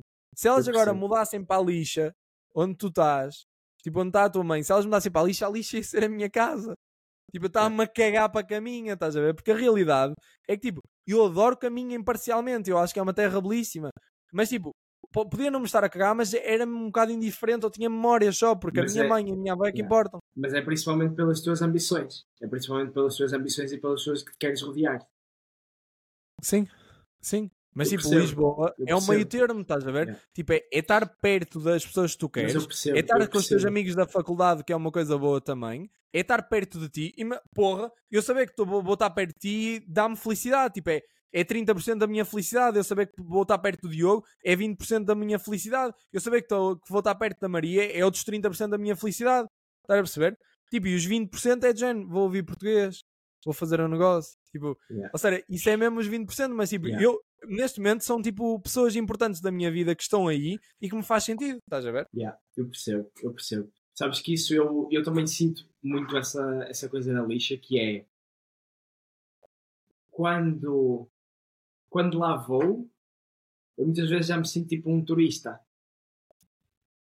E deve sentir isso em caminho, estás a ver? Há familiaridade, mas já me sinto bué turista quando lá vou. É de género. Eu, eu, eu já não faço parte daqui. Não faço. Pá, eu vou lá, estou com a minha mãe, estou com a minha família, etc. Estou com os meus sobrinhos. Mas não faço parte lá. A minha vida não é lá. Eu não gosto de ir aos cafés lá. Não há atividades interessantes para fazer, para mim. Há, há atividades interessantes para outras pessoas lá terra lado também tem pessoas incríveis. Não há. Não, não há as coisas que há aqui. E, e essa sensação de tu chegares e, e perceberes isto não é a minha terra. Tipo, é, é de onde eu vim, é de onde eu vim, é onde eu fui criado e tirar as memórias e sabes a pessoa que, que foste criada lá. Isso é super giro. Mas conseguires ter cair na real de eu não faço parte daqui, tipo, eu, eu não sou daqui, e é, é uma cena chocante, estás a ver? Porque, porque certeza que também sentes isso com, eh, com algum, algumas pessoas que tu conhecias na escola e que tu chegas lá e dizes ah, tens de voltar à terra e tu ficas já, mas esta não é a minha terra. E é uma cena que eles não percebem, estás a ver? É uma cena que as pessoas não percebem. É tipo, isto não é a minha terra. E é uma cena que, tipo, para as pessoas que, que sempre ficaram lá, faz uma grande confusão. É tipo, como assim não é a tua terra? Porque nunca tiveram a noção de eu não faço parte daqui. Sempre pensaram e sempre tiveram uma mentalidade de eu sou daqui, isto é que é bom, Lisboa é uma merda, principalmente no Norte há muito essa cena de ia Lisboa é uma merda, a única merda boa que tem é a placa que diz a um Porto, o resto é tudo uma merda. E tipo, eu vim para aqui, quando vim, vim bem com essa mentalidade. Vim bem com a cabeça comida, toda a gente me dizer isso. E aí, o Porto é que é bom, e não sei o quê, as pessoas é que são fixes, é e não imperiais. E depois, tipo, olhas para a realidade e ficas, não, Lisboa tem pessoas do caralho. Eu conheci os meus melhores amigos todos em Lisboa. Só por ter vindo para Lisboa é que conheci o Zé e o Henrique, é que começámos a empresa e é que estou com este sentido de missão do caralho, que era uma merda que eu já andava atrás há de tempo. E foi só porque vim para Lisboa que consegui ter isto. Porque lá estava preso, é tipo, pá, não, não, não havia, estás a ver? Ia estar preso, ia estar preso às pessoas com quem estava, e eu adoro os meus amigos, e todos eles sabem disso. Pá, mas eu quero mais, estás a ver? Eu não quero comprar uma casa na lixa e ficar a viver na lixa. Eu não quero isso. Eu não quero isso para a minha vida, estás a ver? Eu ia conseguir contentar-me com isso, e era uma cena que eu te queria dizer há bocado, que é, eu já tive essa ideia de quase não ter ambição. Eu lembro-me na faculdade, quando entrei para a faculdade, pá, aqui, tinha uma namorada, e, uh, e ela entrou, pá, ela entrou na universidade nesse ano, eu vim para aqui, e depois ela acabou comigo. Eu fiquei bem fodido. Eu fiquei mesmo lixado com ela. Ia sair muitas vezes à noite, e o caraças, sempre passei as cadeiras todas e com boas notas, mas andava todo comido do cérebro, andava a silenciar merdas. Estás a ver?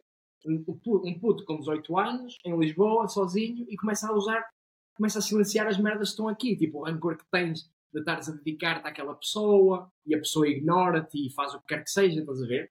E depois houve um momento em que fiz um clique e pensei, agora vais a sério. Estava bem, eu ia ao ginásio e comia essas cenas todas e estava com relativamente boas notas, mas foi tipo, ok, Sérgio, agora, a partir de agora, tu vais ser uma máquina. E foquei-me. Comecei a meditar todos os dias, acordava todos os dias às 7 da manhã e meditava, ia ao ginásio, fazia as merdas todas bem, estava com grandes notas, tipo, ia ter para uma média de 17 ou 18 nesse semestre, e depois vem uma cadeira de merda em que tiro tipo um 11 e lixa a média toda, estás a ver? E fica de género. Foda-se. Que merda, tipo, um gajo foca-se tanto e basta uma merda, uma coisa correr mal e lixa tudo. Uma. Uma pequenina. Estás a ver? Eu lembro-me desse momento e lembro-me de estar com o meu padrinho na, na, na carrinha dele. Era para ir janeiro um frio do caraças, e estava a andar na lixa.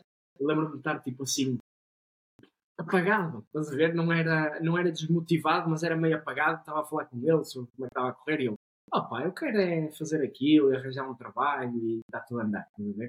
Aquela cena de não ter ambição, de não ter o sentido de missão. Sabes quanto é que esse sentimento deu? 10 segundos. Vai uma semana.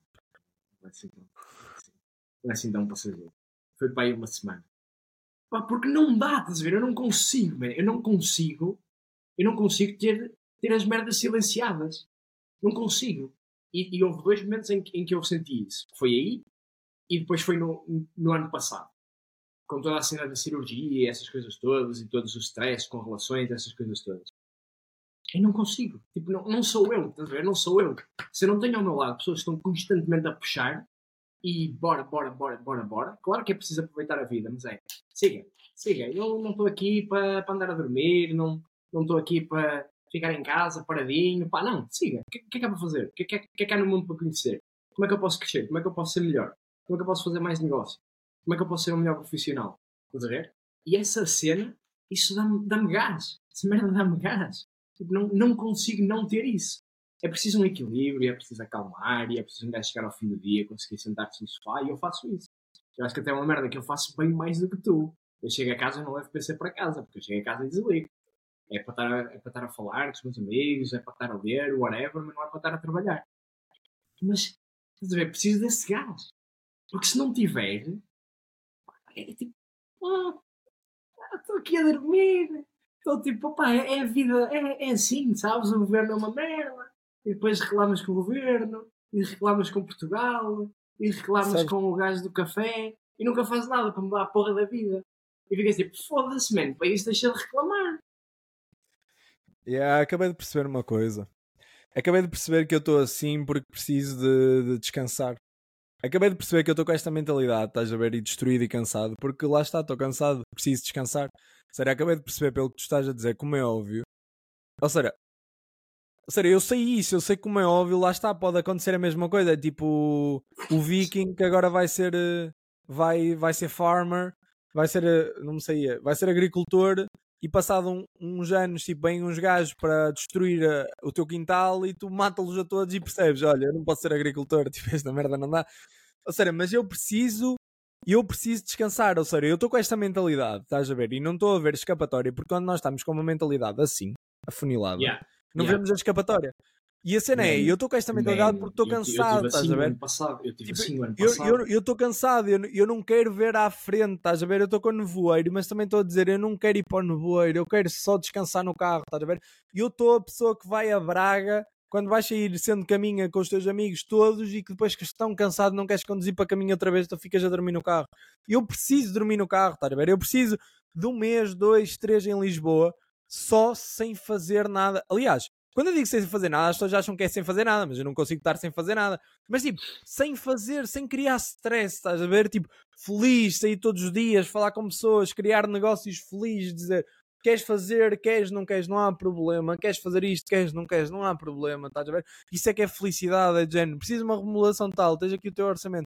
Aí, mas está muito alto, amigo, olha, de coração eu nem consigo baixar, mas também não há problema. Escolhe outra pessoa, isso é que é felicidade, é tranquilidade. Seria eu preciso de 3 ou 4 meses a fazer aquilo que faço com as mesmas ambições, mas sem, sem meter o, aquilo que estávamos a falar no, há dois episódios atrás, sem meter expectativas. Tipo, eu preciso de não meter expectativas e pensar: olha, se perder tudo, se perder os orçamentos, é que me candidato, não há problema.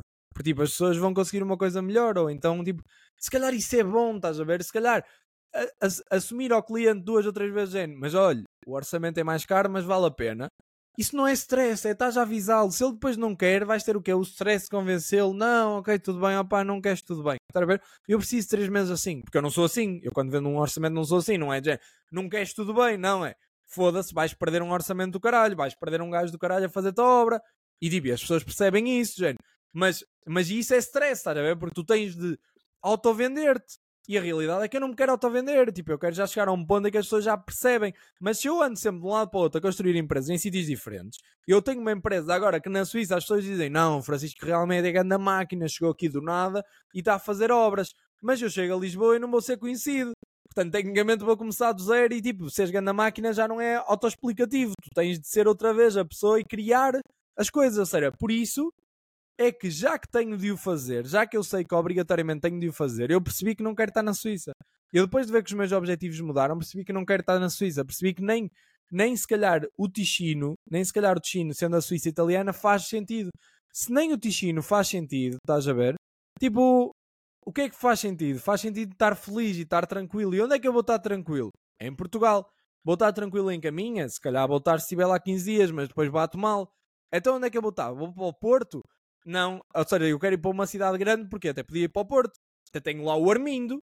O Armindo é, é grande parte da minha felicidade, estás a ver? Não é em Lisboa porque estou a tirar a minha mãe e a minha avó porque também não estão lá. Estou a pôr a tia, a Maria, o Diogo tipo, e ao resto das coisas. Mas o Armindo está no Porto. Mas a cena é: o Porto, o Porto e Gaia têm muito menos gente do que Lisboa e Sintra. Ou seja, para aquilo que eu quero, Lisboa faz todo sentido. Ainda por cima, para mim, Lisboa é mais bonita. Para mim, tem pessoas para mim, Lisboa tem pessoas incríveis. Eu adoro Lisboa, adoro Cascais, adoro, adoro, man, eu adoro Sintra, adoro a Costa da Caparica, yeah. tipo, adoro, adoro Lisboa, fiquei a amar yeah. Lisboa, fiquei a amar o sotaque lisboeta, fiquei a amar Lisboa. Eu sou uma pessoa do Norte que detesto que digam mal de Lisboa. Eu detesto yeah. que venham pessoas a dizer que eu estou a ficar conas porque estou a falar à Lisboeta ou porque isso. Eu detesto, tipo, eu adoro Lisboa eu e adoro o Norte. Não há, não há mesmo necessidade de ódio. Falta de consideração é uma estupidez, man. é mesmo clubismo de merda. Parece tipo. É que toda a gente "Ei, em Lisboa diz que o são saco do Porto é merdas." incrível, meu. Yeah. Toda a gente em Lisboa diz bem do Porto, Yeah. meu. É que a Yeah, é que chegas a Lisboa e toda a gente diz dizendo Ei, o teu sotaque é bem fixe, eu adoro o Porto, é mesmo bonito, tipo, Yeah. come-se mesmo lá bem, as pessoas são bem simpáticas. E depois tu vês que o Porto, não, não é o Porto em si, não é? A culpa não é do Porto, mas o Norte tem aquela coisa de ser simpática para ganhar o dinheiro, tipo, no- na, tipo imagina, na taberna são simpáticos, mas depois, quando se vão embora, se calhar dizem Ah, aqueles alfacinhas de merda, tá a ver que não se iam embora. Isto acontece, estás a ver? E tipo, isso não acontece em Lisboa, não é que os lisboetas dizem, ah, aqueles nortenhos de merda, ainda bem que se foram embora. Não acontece, tipo, eles estão habituados, eles gostam. Eles dizem, graças do norte de onde? Tipo, o quê? Porto? Aí, isso é grande cena, mas onde? Qual é o sotaque, estás a ver? E isso não já- acontece no Porto, tipo, isso não acontece. Eu já te contei a história de quando eu fui ao, ao Eden com a malta do Porto. Não. Nós fomos a, um- fomos a um rooftop que eu, eh, pá, uma vez vim aqui a Lisboa e entrei à toa e descobri aquele rooftop no hotel. E, eh, e depois fui levar lá a malta e nós estávamos lá a Foi aquele que nós fomos com a Maria? Yeah, foi esse, foi esse. Ia ser foi bem esse. fixe. Yeah, eu Ok. entrei lá à toa. Foi a primeira vez que vim a Lisboa. Vim eh, antes de entrar no técnico para conhecer. E eh, entrei lá à toa. Foi tipo, ah, antes de entrar no técnico já tinhas ido ao Eden?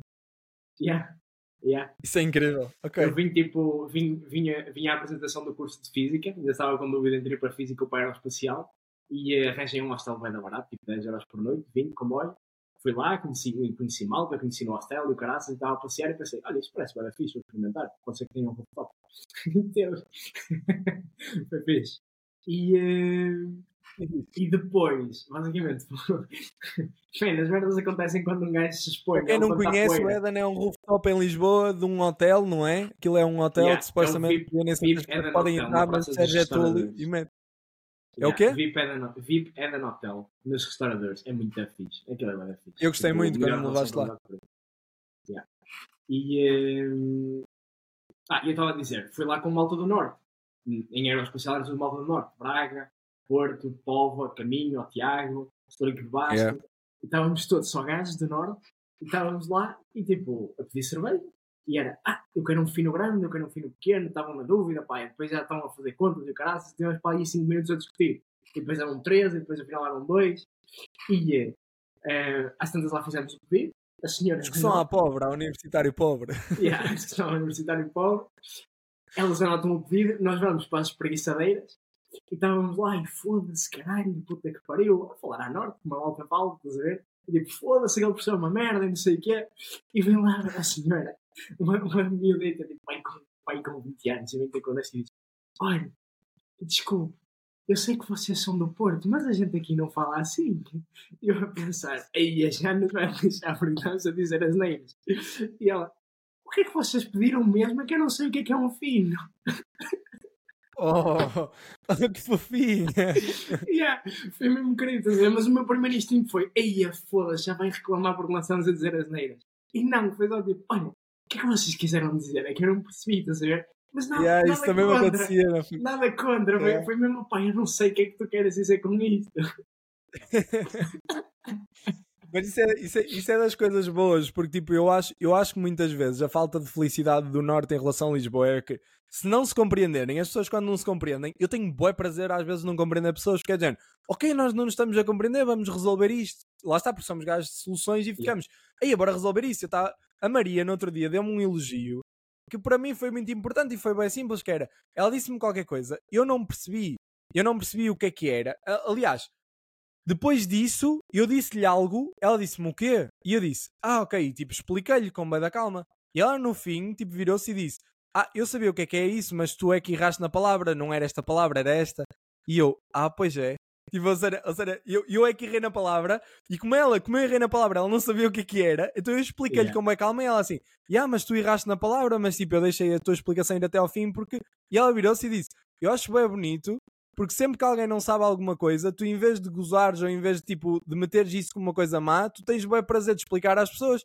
E eu penso, yeah, porque tipo, eu, nada é estúpido, não é? Tipo, nada é evidente, nada é mesmo evidente. Portanto, quando tu não sabes uma coisa, tu não devias ter vergonha de estar num grupo de amigos, não saberes o que é que é e não dizeres, não é? Porque era o que nós sentíamos quando éramos putos. Não podíamos dizer que não sabíamos o que é que era aquilo.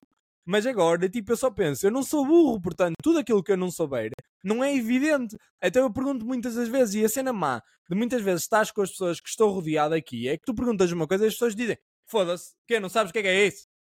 Yeah. a ver? E isso acontece bué da vezes, gente. Foda-se, não sabes o que é que é isso, é, não sei o que. E tu ficas assim, man, tipo, eu se calhar sei mais coisas para te ensinar.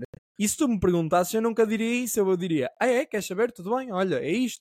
E tipo, yeah. e, e, isso, isso eu sinto que dá boa infelicidade porque as pessoas do Porto, como às vezes não compreendem os Lisboetas, não compreendem o modo de estar, não compreendem as coisas e como são mais pacíficos, são pessoas mais. De uma cidade maior, a vivência de uma cidade Exato, bem a maior. vivência da metrópole, exatamente. Yeah. Como eles não percebem é a isso. metrópole que existe aqui em Portugal, metrópole real, grande cidade. E mesmo assim, exatamente. assim, a malta que diz que Lisboa é pequena. E, e, eles não percebem isso, estás a ver? E como não percebem, não tentam compreender, não é, Jen? Ah, se calhar estas pessoas são diferentes de nós, tipo, bora dar-lhes uma, uma boa. Eles deviam pensar, bora envolvê-los no Porto, bora mostrar-lhes tipo, o que é que o Porto tem de bonito. E atenção, há boa da gente no Porto e a Maria já ficamos num hostel no Porto que era espetacular, que o gajo foi espetacular, disse-nos os sítios yeah. todos e nós andamos a correr bares tipo para pa, pa fazer coisas diferentes porque o gajo disse-nos ah, vocês deviam ir aqui, deviam ir aqui porque é bem bonito. Yeah, mas as pessoas são, por isso é que toda a gente... E ele, ganda merda, e ele, ganda yeah. merda, devias ter 5 dias no mínimo para conheceres tanta coisa. Ia, tens de ir. Ele assim, aí eu tenho que te mostrar isto, tens mesmo de ir. Isto é... E o gajo tinha tanto amor pelo Porto e foi tão simpático que eu pensei, ei, isto foi uma experiência do caraças, porque o gajo yeah. foi boa da fixe.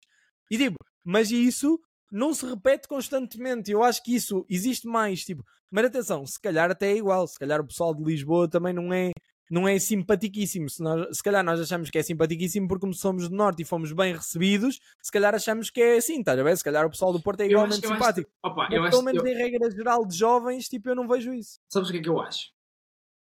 As pessoas, as pessoas, quando não encontram simpatia, é porque não estão à procura dela e não a estão a dar. É tão simples okay. quanto isso. Oh, man, foda-se, quer dizer, se Às chegas a... é difícil de encontrar simpatia em certas pessoas. Opa, é, é mas se chegas, se chegas, mas lá está, é um espelho. Se tu chegas à beira de alguém e estás com uma cara de merda, estás à espera que a pessoa está com um sorriso aberto, mano, foda-se, é. ganha um bocado de juízo, não é? É tipo, 80%. Se, se vês, também se vês do Porto para Lisboa, não querem se vês do Porto para Lisboa e vês com aquela mentalidade de aí foda-se, daqui é tudo uma merda nada funciona bem, não há boa comida, as pessoas são todas antipáticas. Tipo, e entras no restaurante, já estás com um cara de cu e dizes, oh, isso vai ser uma merda, já nem quero saber. O próprio gajo que vai atender vai ficar dizendo, este cliente é bem chato. Fogo. Estás a ver? É tipo, as pessoas esquecem-se do espelho. É que a expectativa com a qual tu entras para as coisas muda imenso a tua experiência. Se vais para um hotel e, tipo, e, estás, e estás a ser simpático com uma pessoa, 90% das vezes a pessoa vai ser simpática de volta e vai gostar bem de ti. 90%, porque já estão habituados a se levar só com merda. Estão habituados a levar só com merda, a levar com clientes de merda que dizem Ei, aquele gajo pagou menos 5 euros que eu, eu não sei o que é. Ei, eu também quero aquilo. Ei, isto não funciona, devia funcionar. Ei, vocês são uma grande merda. Ei, você é uma tipo, tipo, é isso que eles levam o dia todo. E se tu consegues trazer um bocado de alegria, a pessoa vai ficar tipo, foda-se, fixe, meu. Gajo tranquilo. Estás a ver? E às vezes há pessoas que não merecem. Às vezes há pessoas que não merecem isso, por simplesmente. Pá, é o que é. Mas uma cena que eu te queria perguntar, para voltarmos ao tema do episódio. Uh, achas que é um daqueles. Achas que estás num daqueles momentos em que te sentes uma merda? Não. Às vezes sim. Às vezes sim, mas tipo em regra geral acho que só me sinto cansado. Ou seja, não me sinto. Às vezes sinto-me uma merda, estás a ver? Tipo, no início desta conversa senti-me um bocado uma merda porque estava tipo overwhelmed ontem. Mas tipo. Mas sim, sim, cansado o que, o que piora, estás a ver? Mas agora, depois de falar, sinto-me bem, bem. Por exemplo, man, eu ontem passei o dia todo num stress, eu estava a ter um dia mesmo achas de que, merda. Achas que falar ajuda-te a ultrapassar essa sensação de merda? Porque era um bocado a cena que eu gostava de nós abordar. Ok, eu não ouvi o que é que porque, porque acabaste, acabaste, break, acabaste de breakar todo. Repete, por favor. Estava a perguntar, achas que falar ajuda a tirar-te esse sentimento de merda? Que é uma merda que eu, que eu gostava de abordar e de pensar, porque eu já percebi que há certas coisas que eu faço que, que mesmo quando estou a sentir-me uma merda e estou cansado, me dão energia. Estás a ver? E uma coisa que eu reparei é, às vezes quando mandamos tipo aqueles áudios e eu, caralho, siga, mesmo que eu não tenha dormido um caralho, tipo, dá um, dá um boost de energia, estás a perceber? E eu estou a tentar apanhar isso porque eu tenho sentido que, apesar de estar a dormir pouco, estou cheio de garra. Estou com garra. É, tipo, não, não, não me dá vontade de dormir. Eu estou aqui e é tipo, ok, tenho 30 minutos, podia dormir. Não, não, não, não, não. Deixa-me fazer merdas, que eu quero fazer coisas. Estás a ver? Imagina, eu ia dizer especificamente isso, que era ontem estava a ter mesmo um dia de merda, não estava a conseguir bloquear, estás a ver? Estava tipo, mesmo com muito stress. Passei o dia com stress a pensar, mas tipo, stress não só em trabalho, tipo, a pensar no futuro, a pensar nas coisas, a pensar que não quero deixar as pessoas, a pensar que quero, tipo, deixar as coisas bem, eu quero deixar o meu pai bem, eu quero que o meu pai tenha uma boa vida, por exemplo. Muito boa vida, tipo, ou seja, ou seja, eu estava a pensar muito nisso, estás a ver? Responsabilidades, eh, mandar tipo, mandar os dois ao caralho, estás a ver? Tipo, estava mesmo a pensar tipo imensas coisas e a estressar. Do momento em que eu ouvi a voz da Maria, bloqueei. Ou seja, ou seja, foi bué da bom. Tipo, eu ouvi a voz dela e fiquei dizendo, ah, tipo, eu estava a falar com ela, tipo, da, do dia, e bastou 5, 10 minutos para eu estar cabeça na almofada a pensar, ok, posso ir dormir. Dizendo, posso ir dormir. Depois, lá está, fiquei acordado durante algum tempo, mas a pensar em coisas boas a pensar, lá está, tipo, eu estava a pensar naquele investimento que tu me tinhas mandado, já estava tipo é, com a cabeça, mais o meu stress, e eu aí este investimento é do caralho, mas é grande stress, porque tipo, agora vou investir, se calhar arranjo uns investidores para investirem comigo porque é preciso meter ali tanto dinheiro de reestruturação, mas se calhar os investidores vão ser uma merda, então eu estava a pensar nisso, estás a ver, de género, aí, a que pessoas é que eu conheço, e eu estava a bater mal. E tipo, do nada falo com a Maria e a partir daí só olhei e pensei: opa, se este investimento não der, não deu, que se foda, mas tipo, é grande investimento, deixa lá ver se arranjo os chegados certos, não arranjar, olha, um dia tipo há de vir o meu investimento. Ou seja, e depois de falar com ela, veio-me tipo. E é o que eu estou sentindo nesta conversa, é o que eu sinto quando falo com o Armindo também. Tipo, eu sinto isso com certas pessoas que é gente, dão-me tipo um ar bom, estás a ver? E ficas logo dizendo, não, afinal caga, afinal a vida não é assim tão má. Porque eu acho que das coisas mais importantes que tens na vida é sentir-te compreendido. É que tipo, eu com a minha mãe e com a minha avó, por muito que eu as ame, eu nunca tive uma conversa com elas, ou raramente tenho uma conversa com elas, tipo, muito sentimental, porque eu tento puxar para esse lado, mas elas não estão habituadas a falar sobre as coisas, estás a ver? Então é muito difícil retirar. E tipo, ou seja, tu ama-las incondicionalmente, mas muitas vezes não te sentes compreendido porque elas não te compreendem, porque as pessoas muitas vezes que te amam mais não são as pessoas que dão os melhores conselhos, nem são as pessoas que te vão compreender mais. Então, eu estar a falar contigo, eu às vezes fico dizendo, opá, estou ganhando na merda, e tu, foda-se, também estou ganhando na merda, e eu, oh man, não sejas compreende-me, nós estamos, somos companheiros de alma, eu percebo o que é que tu estás a sentir, e eu fico dizendo, caralho, não posso deixar o sério sentir-se uma merda, e isso manda-me para cima, estás a ver? Ou seja, e isso é bué da bom, eu falo com a Maria, e ela é, é tão boa, ou seja, ela é tão boa pessoa, ela é tão, ela é tão mais do que aquilo que eu achava que merecia. Ele é tão mais do que aquilo, porque eu acho tantas vezes que sou má pessoa, eu acho tantas vezes que sou tipo, eu nunca achei que era simpático até ao Paredes, até estar tipo influenciado e no Paredes ficar dizendo, não, afinal eu sou simpático.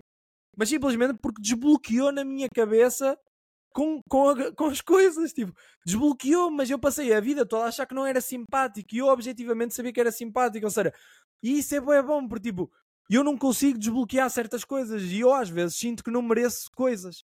E às vezes sinto que não mereço porque eu sei, eu sei os meus defeitos, eu sei o monstro que sou muitas das vezes, ou seja, eu olho para a Maria e penso, como é que é possível eu ter tido a sorte? Eu sei como é que é possível e eu sei que mereço porque eu também dou esse amor, mas como é que é possível eu ter tido a sorte de, de apanhar uma companheira de alma que gosto tanto dela fisicamente como gosto intelectualmente e se ela a Maria é daquelas pessoas que se ela ficar gorda eu vou pôr lá a correr, tipo, eu não vou desistir dela porque ela tipo ela é demais, estás a ver? Ela é, ela é mesmo uma pessoa tão espetacular. Ela é, é, estás a ver? É tipo, é aquela pessoa que tu queres. E então, como eu a quero, tipo, eu mesmo sendo gordofóbico, e tu sabes, não que, não que detesto gordos, mas tipo, eu detesto a ideia de ser gordo. Se ela ficasse gorda, tipo, eu tinha de a ajudar. Eu não podia desistir dela. E eu nunca senti isto em relação a namoradas. Tipo, eu nunca senti isto em relação a namoradas. Tipo, eu nunca senti isto em relação de género. Se eu não a tivesse, tipo, a minha vida era bem pior. E antigamente pensava, se eu não a tivesse, a minha vida era um bocado pior, mas tipo, refazia. Man, eu não sei onde é que ia encontrar uma pessoa como a Maria. Eu não faço a mínima ideia. E tipo, isso dá boa felicidade, porque pensas, tu tens uma sorte na vida que um dia podes ter o azar de eh, essa pessoa estar mal, tu podes ter o azar da Maria estar mal, eu posso ter o azar da minha avó, da minha mãe estarem mal, de terem alguma coisa, tu podes ter eu posso ter um cancro, tu podes ter um cancro. Nós podemos ter o azar das pessoas que nós gostamos terem um problema e se calhar, imagina, nem estarem cá e morrerem.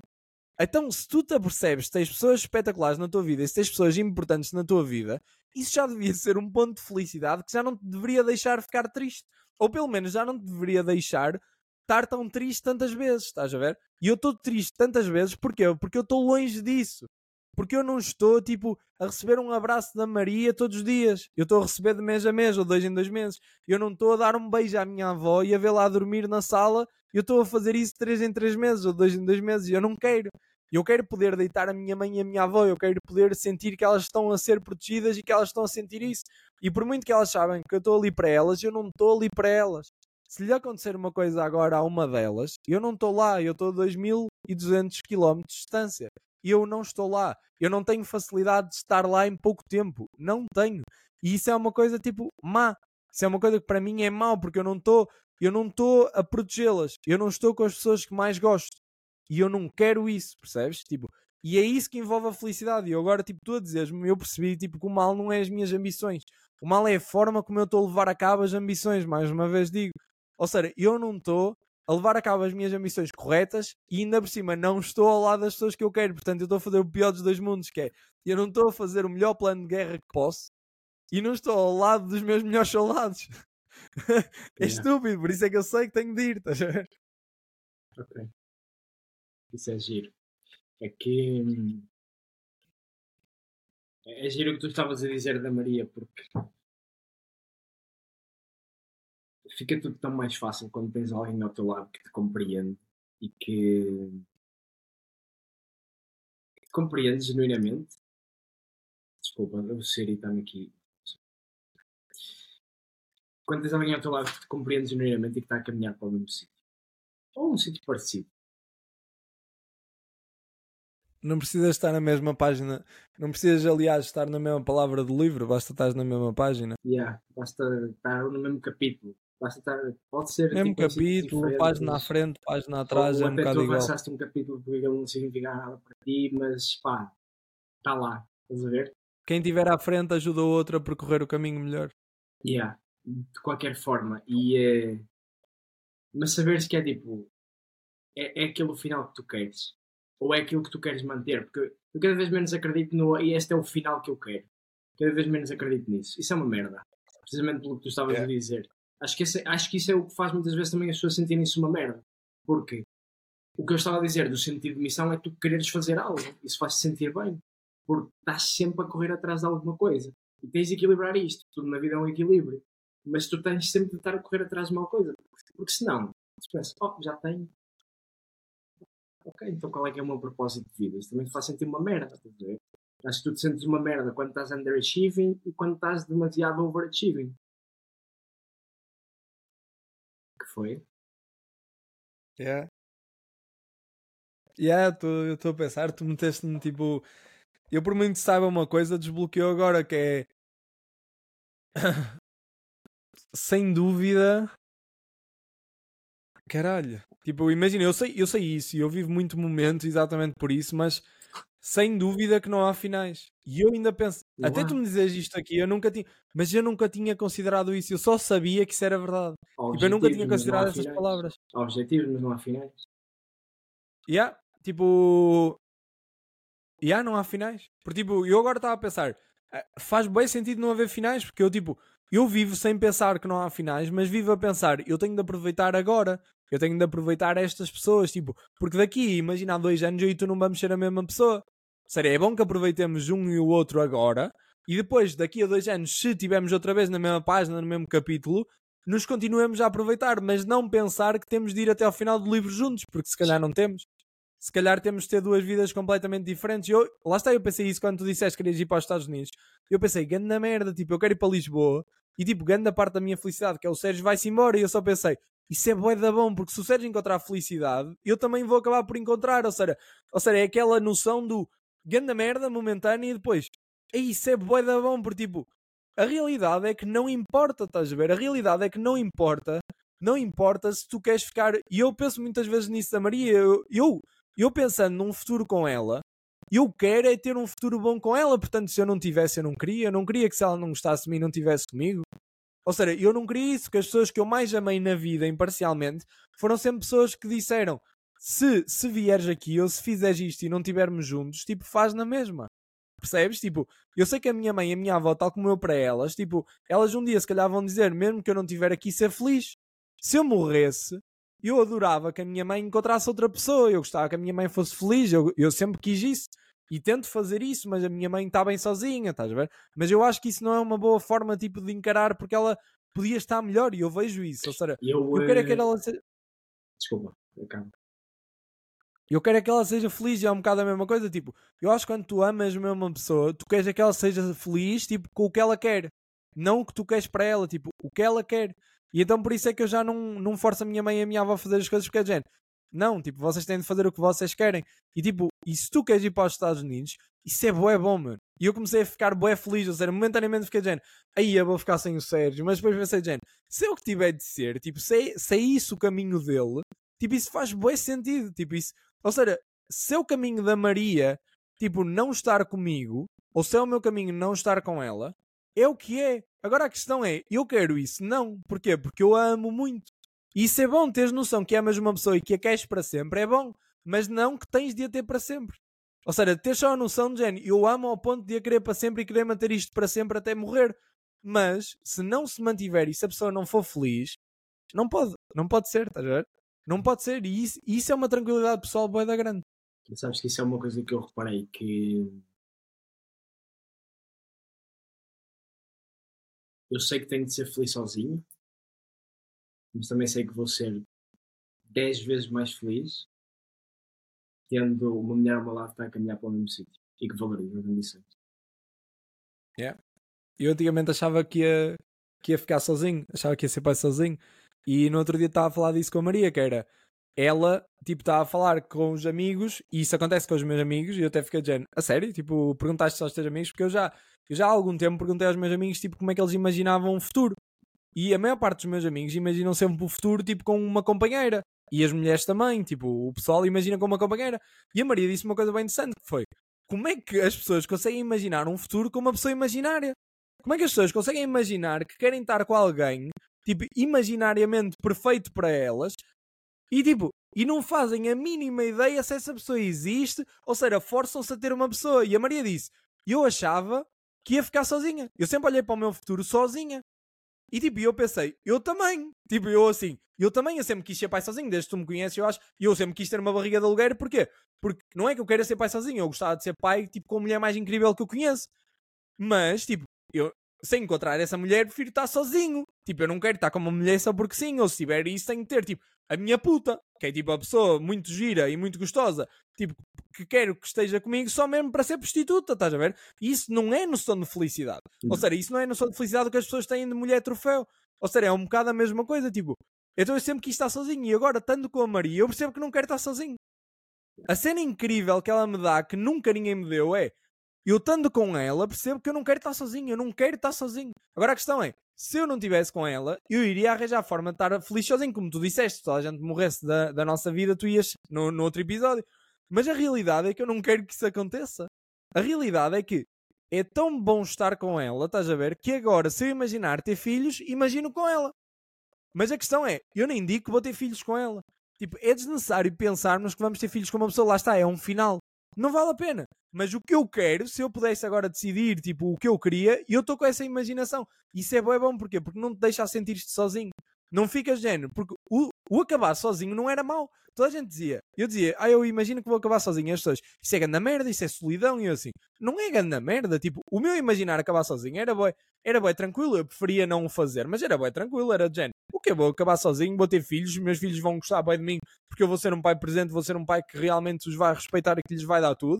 E um dia os meus filhos vão ter, ne vão ter filhos e eu vou ter netos e eu vou ser tipo o avô. Eu imaginei sempre, eu vou ser o avô sem a avó, mas que toda a gente tipo, vai gostar de mim porque realmente eu vou-lhes dar tudo aquilo que tenho e todo o amor que tenho. Isso é bem bom.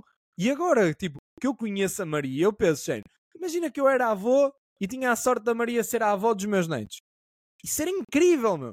Ou seja, isso era incrível. Ou seja, eu não estou a pensar que isso é o que vai acontecer. Eu só estou a pensar que se isso acontecer, é uma sorte minha. É uma sorte minha e isso é bom, é bom. Sabes que, assim, nunca tinha pensado nisso, mas realmente ter filhos é um final. Ter filhos é um final. É uma expectativa de merda. É uma cena que, tipo, É? Que uma pessoa pensa, e quantos filhos é que gostavas de ter e não sei o quê. Isso é uma expectativa de merda, porque depois sai-te tudo ao lado. Sai-te tudo ao lado, geralmente. E, uh, e uma coisa que eu penso muito, que nunca tinha pensado, mas agora estou a perceber-me disso, que é, quando eu imagino ao lado de alguém, quando eu me imagino com uma pessoa, eu imagino o dia a dia. Eu imagino o dia a dia, tipo, provavelmente das coisas que eu mais valorizo numa relação é imaginar-me chegar ao fim do dia, chegar tipo de um dia de merda, estás a ver? Tipo, mesmo cansado, essa pessoa também, mas chegámos a de género.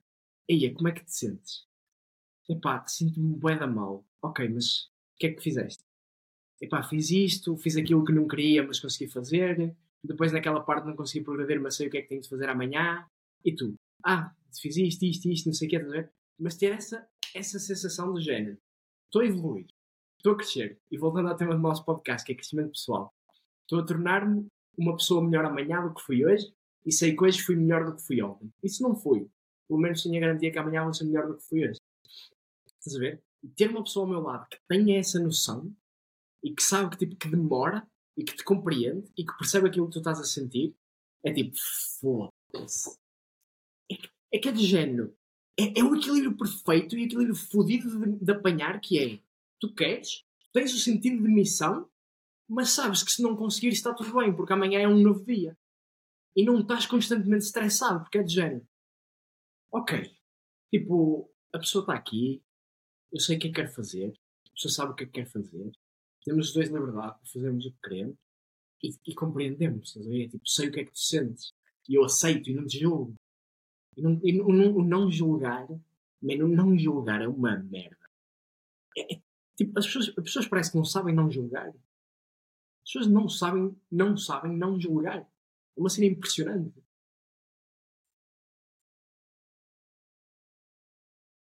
Tu disseste o não julgar é uma merda, mas o que tu queres dizer é o julgar é uma merda, não é? Yeah, o julgar é uma merda. O julgar é uma merda. Yeah. Eu, eu, eu, eu, perceber, eu, comecei a perceber um pouco isso. Estava a falar, estava a falar com, com uma amiga minha e, uh, e perguntei assim: estás a fumar? Ela. Uh, yeah. E depois eu disse: não devias. Mas tipo, com um tom meio, meio pejorativo, estás a ver? E depois, depois tipo, estava a falar e tal. E às tantas penso, ok, isso foi, bué, foi muito judgy. Não, esquece o judgy. Não, não tenho direito de fazer isso. Posso dizer, e posso dizer, pá, por bem da tua saúde não me devias fazer, mas tenho de julgar. Mas eu, eu, eu, sinto que isso é uma coisa que todos nós temos tipo de melhorar constantemente, porque imagina, eu sinto que há coisas, as pessoas me vêm contar coisas, muitas vezes eu sempre senti isso.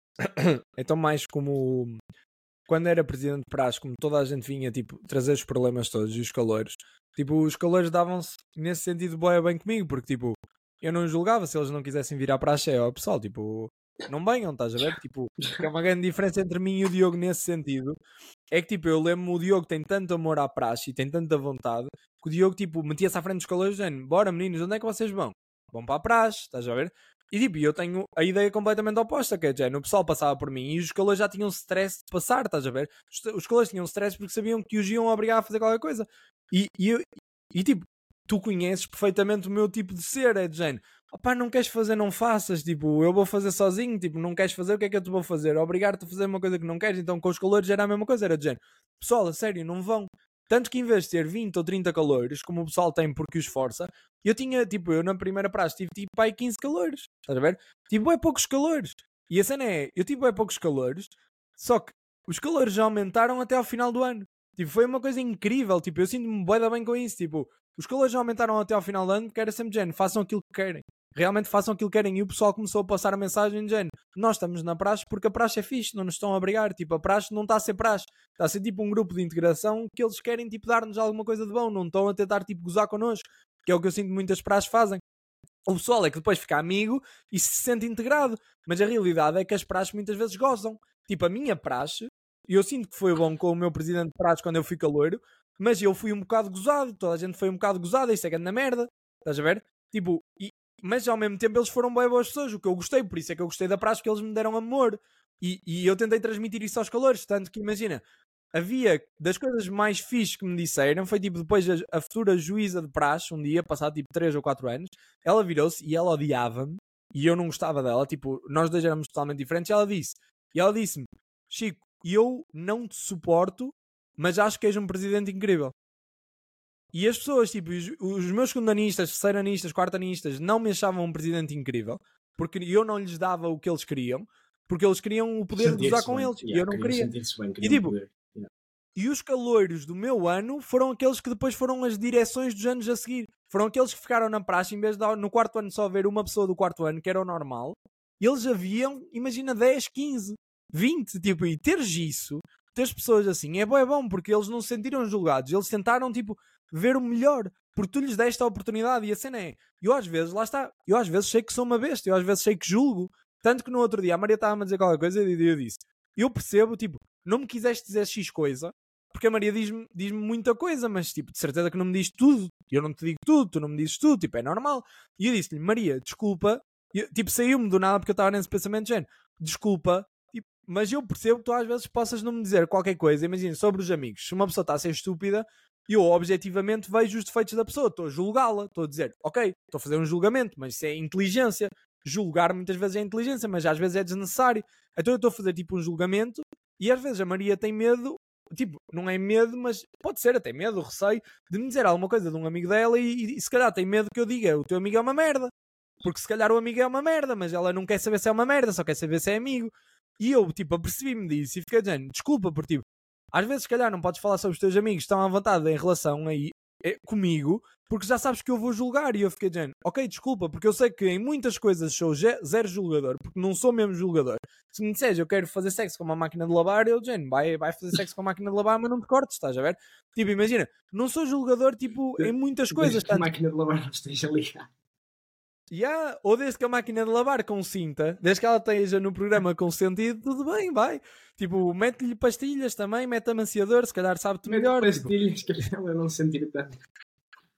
imagina, a cena, a cena é, tipo, nisso tu não julgas, mas já vai das cenas que tu julgas. Lá, isso, isso do tabaco eu às vezes também julgo, mas agora, por exemplo, já estou a tentar não julgar. Tipo, oh, ser gordo, eu julgo bem os gordos.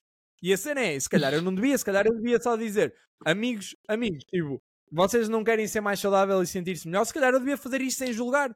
Se calhar eu devia dizer, tipo, tentar ajudar sem julgar, porque eu julgo, Jen, é gordo, não tem objetivos de vida, está a deixar, tipo, a vida correr, tipo, come aquilo que quer, não sabe co- cortar a boca, tipo, eu estou a julgar. E a realidade é, eu, eu concordo com isso. Ou, ou seja, eu estou a dizer coisas que eu sinto, eu não estou a mentir. Mas a cena é, se calhar há melhores formas de dizer. Estás a ver? É como aquilo que nós percebemos de antigamente. Antigamente, de certeza, também eras assim. Achavas que dizer a verdade era o suficiente. Quem diz a verdade não merece castigo. E tipo, mesmo que a verdade fosse dura, que se foda. Mas agora é diferente. Um gajo com maturidade e com compreensão é de género. Se a verdade servir só para magoar alguém e não tiver nenhum propósito de ajudar, não serve. Tipo, verdades para magoar não servem ser ditas, estás a ver? Não servem ser ditas de dizer alguma coisa só para magoar a pessoa. Não, diz alguma coisa que sabes que vai magoar, mas que vai deixar a pessoa melhorar-se pensar sobre ela própria, ok? Isso é necessário. Agora, disseres alguma coisa que sabes que vai magoar a pessoa gratuitamente, de que é que isso serve? Só porque estás a dizer a verdade? Tipo, é tipo a maior parte das pessoas, mas eu estou a dizer isto e não é verdade. E não é verdade. Tipo, aque- olha, aquele exemplo do o que é que eu disse mal? Não tens rabo nem mamas, André, onde é que eu menti? Estás a ver? Tipo, Yeah, yeah. não, mas imagina, imagina que isso era uma discussão de pessoas civilizadas e inteligentes, que não são. Mas imagina que era. E que ela dizia, olha, tipo, tipo, imagina entre amigos, eu sempre odiei essa merda. Entre amigos, imagina, estão a falar e imagina que uma amiga diz para a outra, ah, sim, porque tu, tipo, na realidade também não tens rabo nem mamas. E tipo, diz isto bem normal, estás a ver? E não considera que pode magoar a outra pessoa, porque muitas vezes defeitos físicos que nós não podemos mudar é o que nos afeta mais. E tipo, eu detesto pessoas que, tipo, em vez de mandarem para cima, em vez de verem as coisas boas, género, aí não tens rabo nem mamas, mas tens a barriga bem lisinha, aí tens uma pele bem bonita, tens tipo um cabelo bem bonito. A pessoa não te pediu uma opinião destrutiva. Se a pessoa te disser o que é que eu posso melhorar no meu corpo, tu podes dizer não tens rabo nem mamas. Mete, tipo, vai para o ginásio fa- fazer rabo e mete silicone. Mas se a pessoa não te perguntar nada, do que é que serve seres verdadeiro? Tipo, a mãe do meu pai é, é, é uma pessoa detestável. É uma pessoa mesmo detestável. Tanto que não é minha avó. Eu não a considero minha avó. Ok. Mas é detestável, porquê? Porque ela está no café e é capaz de olhar para ti e dizer Sérgio, estás mesmo feio. Mas gratuitamente, tipo, e Yeah, depois yeah, diz yeah. porque eu, porque eu digo a verdade. Porque, tipo, ninguém me vai dizer. Ela, ela já disse que de todos os netos, tipo, quando nós éramos putos, eu não me esqueci isso. Depois ela quis retirar porque as pessoas ficam mais velhas e, tipo, veem que estão a ficar mais destruídas e querem agradar a mais gente. Mas ela, quando éramos putos, disse que preferia a minha prima ao meu primo e a mim.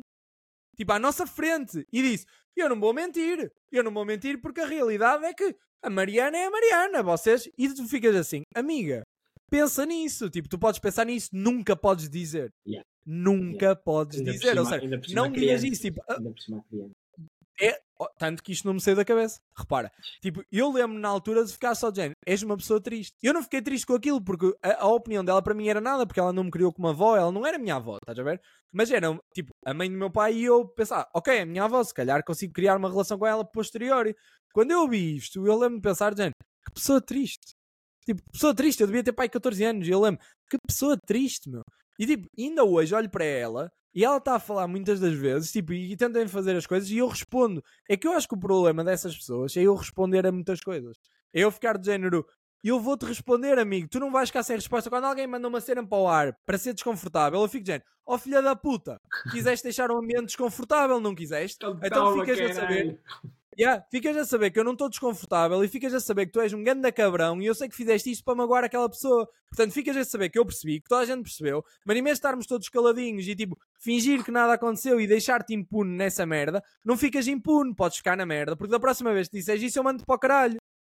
E a pessoa, quando recebe estas merdas, quando percebe, ok, aquilo que eu estou a fazer, afinal, porque se a pessoa diz o que quiser e ninguém diz nada, a pessoa sente-se potente, sente-se tipo na superioridade de dizer o que quer. Mas quando tem uma pessoa a dizer, oh filha da puta, eu ouvi o que é que tu disseste e que seja a última vez que dizes essa merda, porque da próxima vez eu saio daqui, ou meto fora daqui, ou dou-te um puto um estouro na boca. É porque a cena é que as pessoas não pensam nisso, quer dizer, imagina, algum gajo vai para a tua namorada. As piores coisas que podem acontecer, estás com a tua namorada e um gajo começa a palpá-la. Tá- Estás tipo a sair à noite e um gajo começa a papá um gajo começa a forçar para beijar. Se eu apanho um gajo na discoteca a forçar a minha namorada para beijar, eu dou-lhe um soco na boca. Considerem o que considerem, eu dou-lhe um soco na Eu faço-lhe um mata-leão e, e adormeço. Eu, eu naquele momento quero matar aquele gajo, porque eu sei que é aquele tipo de gajo que viola gajas. Eu tenho muitas amigas minhas que, por muito digam que não é violação, mas sentem-se violadas por ficar bêbadas e os gajos tirarem o preservativo a meio e continuarem, e elas começarem a chorar ou dizer que não querem. Tipo, isto acontece muito, muito, muitas vezes. Isto não acontece poucas vezes, como as pessoas é acham. horrível. Tipo, isto é acontece horrível. muitas vezes na universidade. Diz? É horrível. É muita gente, é muita gente a ser obrigada a fazer coisas. Se eu apanho um gajo a forçar a minha namorada, que não é minha namorada, mas a minha companheira, a pessoa que eu quero, que neste caso nem é tipo, nem é no vazio, nem nem estou a falar no vazio, companheira. Se eu apanho alguém a fazer mal à Maria, eu bato-lhe, meu. Eu faço-lhe um mata-leão. Eu, se tiver de o matar com uma pedra da calçada, eu mato. Porque foi em, legítima defesa. Eu tenho de fazer alguma coisa, estás a ver? Tipo, eu não, eu não vou deixar que aquilo aconteça.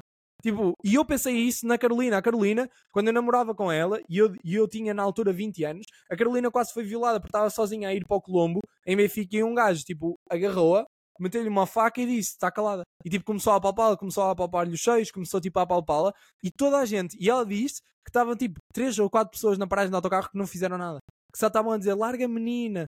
Tipo isto. Como é que é larga a menina, mano? Eu acho que sou daqueles gajos que eu, eu espero que essas merdas não me aconteçam à frente, porque eu vou para lá bater no gajo. Tipo, eu vou para lá ajudar a pessoa e provavelmente vou levar uma facada ou um tiro. Isso é grande merda. Eu espero Yeah. que isso não me aconteça porque se calhar morro. Mas tipo, eu não sei como é que as pessoas conseguem estar impávidas e serenas a pensar e se aquilo fosse a minha filha, e se aquilo fosse eu, e se aquilo fosse a minha mãe, e se aquilo fosse a minha avó, estás a ver? Yeah. E eu penso nessas merdas. Ou seja, quando eu vejo um gajo a forçar uma gaja, eu não penso que ele está a forçar um beijo. Eu penso, este gajo, se apanhar uma gaja bêbada na cama dele, mas tipo, ele viola. Tipo, um gajo que é capaz de forçar um beijo, um gajo que é capaz de fazer uma Yeah. coisa pequena, lá está, isto é julgar, mas eu estou-me a cagar. Tipo, um gajo que é capaz, tipo, neste caso, de fazer uma coisa pequena, é capaz, quando ninguém está a ver, de fazer muito pior. Porque se ele no meio da discoteca, com toda a gente a ver, com os amigos a ver, com os amigos dela a ver, forçam, se isso acontece, então quando ele estiver sozinho e ninguém souber, Yeah. e ele puder fazer o que quer porque ela está toda bêbada, o que é que ele vai fazer? Eu acho que mais de 50% dos homens é capaz de violar uma mulher. Tipo, eu sempre digo isto e as pessoas não acreditam. Eu acho que mais de 50% dos homens, se ninguém tivesse a ver e se não houvesse provas, se agora dissessem podes violá-la, tipo, não, não te vai acontecer nada, ele, eu acho que mais de 50% dos homens o faria. Eu também acho. E tipo, e- isso é uma cena triste, mano. Então nós vivemos numa puta de uma sociedade em que temos homens de merda que não sabem respeitar, lá está, porquê? Porque não têm mulheres, porque não sabem ter mulheres, porque não sabem, tipo, porque não sabem respeitar uma mulher, porque não sabem, imagina, as pessoas que eu conheço que mais respeitam mulheres, ou que mais desrespeitam, que, é- que é um oposto, que é ah, os homens que eu conheço que mais atraem mulheres, ou são os que mais respeitam ou os que mais de- desrespeitam. Porque eu Yeah. conheço homens que atraem muitas mulheres e estão-se a cagar e desrespeitam. Mas eu conheço homens que atraem. Olha, o Manel, o Pelicano, o meu amigo, ele atrai imensas mulheres e é um homem super respeitador das mulheres. Por- Porquê? Porque sabe, tipo, que pode ter aquele mercado quando quiser e sabe que não precisa de fazer aquilo e ao mesmo tempo sabe. E se calhar elas gostam dele porque se sentem à vontade com ele, exatamente porque sabem que ele não vai fazer aquilo, estás a ver? Yeah. Tipo, isso é uma coisa incrível. Tipo, isso é uma coisa incrível que tu conheces enquanto homem, que é uma pessoa no primeiro encontro. E eu não sei, imagina, eu quando fazia encontros solteiro, eu não sei o que é, que é ter o segundo encontro sem fazer sexo no primeiro. Tipo, isso não me acontecia. Mas isso não me acontecia não é porque eu metia a boundary de género, ah, vou fazer um encontro, vou fazer sexo. Não. Eu acho que as pessoas, quando vibram, quando sentem que têm uma pessoa bem ao, ao lado deles, pensam de género, porquê que eu não haveria de ter prazer físico e porquê que eu não haveria de me dar esta pessoa que me está a dar tanto? E isto acontece, isto é uma coisa mesmo boa, eu sentia-me mesmo bem do género. Ok, eu consigo ter sexo, que é aquilo que eu quero, e eu digo às pessoas que é aquilo que eu quero, mas eu consigo, tipo, sentir amor por aquela pessoa, sentir, tipo, carinho por aquela pessoa, tanto que depois de fazer sexo com alguém, tipo, com amigas minhas, eu fiquei a sentir um carinho estúpido por elas. Porque é género, ok, eu vi-as numa, numa fase tão delicada, tipo, elas estavam tão desprotegidas naquele sentido, que as vi, tipo, que eu tenho necessidade de proteção, eu tenho necessidade que isso não lhes aconteça, porque eu depois, imagina, a, me- a maior parte das mulheres na universidade mais novas com quem eu estava, imagina, quando eu era jovem e estava com elas, elas choravam depois do sexo. Tipo, e, e eu achava, tipo, ao início, eu achava que, tipo, que não era uma normalidade, e começou a ser uma normalidade elas chorarem. E eu ficava dizendo, ok, o que é que eu estou a fazer? A primeira vez que isto me aconteceu foi, o que é que eu fiz? E ela começou a chorar e a dizer, nunca me trataram tão bem. E tu ficas dizendo, como é que é possível? É porque tu nem estás apaixonado, não estás tipo, não estás a dar nada, estás a ver? Estás a ser só o que tu és, porque tu sabes que eu trato bem as pessoas e eu sei que tu tratas bem as pessoas. A Maria é bem apaixonante para mim, a forma como ela disse ontem adeus à pessoa do Uber. Porque ela é mesmo simpática com as pessoas, ela trata bem as pessoas. Ou seja, tu tratando bem as pessoas, depois vês tipo mulheres jovens que tiveram experiências sexuais de merda e que depois são capazes de chorar só porque tu as trataste normal, nem as trataste tipo, espetacularmente bem. Foste só tu. E, elas, e depois tu ficas, género, que experiências de merda é que tu tiveste? A primeira vez que me fizeram isso, eu perguntei que experiências de merda é que tu tiveste para tu achares que isto é te tra- tratar bem. E ela começou-me a falar de imensas coisas que, que eu considero violação e que fico de género, ok, tipo, ok, tipo, já percebo porque é que tu achas que as experiências foram uma merda. Mas depois eu fiquei a pensar, os homens são assim, porque tipo, eu faço sexo com mulheres. Eu não sei como é que são os homens a fazer sexo, não faço sexo com homens. Ou seja, e depois fico de género, ok, tu, tu não te apercebes, tipo, as mulheres não, não se lembram de entrar numa casa de banho e ter urinóis. Porquê? Porque não têm de entrar numa casa de banho e ter urinóis. Sim, sim, sim. Ou seja, tu não, tens, tu não tens de fazer sexo com homens para perceber que eles são uma merda. Mas de todas as mulheres que eu fui conhecendo, eu sempre tive curiosidade, gente. Ok, como é que tem sido a tua experiência sexual? Tipo, como é que é a tua experiência com pessoas? Como é que são os homens? Porque eu comecei a questionar-me, tipo, como é que os homens eram? E é sempre, tipo, algo minimamente pejorativo, minimamente negativo. Lá tem, tipo, um ex que foi bué da fixe, que é bué da simpático, que se dão bem, mas é sempre, tipo, um ex que não as largam, um ex que, tipo, que fazia aquilo que queria, um ex, tipo, que tinha uma relação tóxica e, tipo, ela não conseguia sair porque ele a manipulava, e o Yeah. contrário para as mulheres, para os homens, estás a ver? Yeah, yeah. Mas a realidade é que toda a gente diz que as mulheres manipulam os homens, mas eu acho que há boi homens manipuladores. Ah, yeah, yeah. Tipo a dizer que vão ficar para o resto da vida com Oh, elas e que elas é- nunca vão encontrar ninguém e que depois Oh, batem man. aos gajos, estás a ver? Isso é tudo igual, é tudo igual. Isso é. Seja homem, seja mulher, a média vai, vai sempre ao mesmo.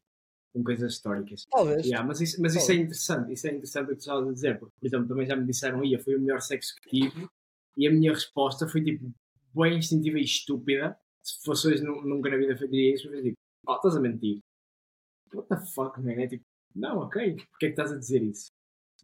O que é que te leva a dizer isso? Estás a ver? É uma cena que vale, que vale imenso a pena explorar e, e que faz as pessoas sentir-se bem.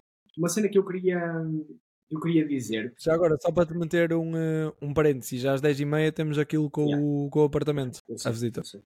Ahm, uma coisa que eu queria dizer, quando estavas a falar da parte de. Ah, como é que era? Fogo. Pá, é, já não me lembro ao certo, mas basicamente eu queria, queria abordar um tema desta parte de como deixar de sentir uma merda, que é. Imagina, em relação à escola, se fores a pensar, muitas vezes os pais põem uma pressão desmedida nos filhos terem sucesso na escola. É tipo, parece que tem, tem de afunilar, estás a ver? Acontece para aí em 90% dos casos. Se calhar não, porque há muita gente que não quer saber e que não quer mesmo saber, dar uma direção aos filhos. Mas tirando isso, pai, 80, 80 a 90% das vezes, os pais têm toda a atenção em o filho ser um bom aluno e conseguir ter melhores notas. Estás a ver? E não é boa pessoa. E não em ser boa pessoa. E não em ser bom desportista. É. E não em ser bom a cantar. Nada, nada, nada. Estás a ver? E eu estava a pensar nisso, do sentir uma merda, que é tu corresponderes às expectativas dos outros e não teres essa liberdade. Era por causa da praxe. Porque estavas a dizer, eu quero que tu faças exatamente aquilo que tu quiseres.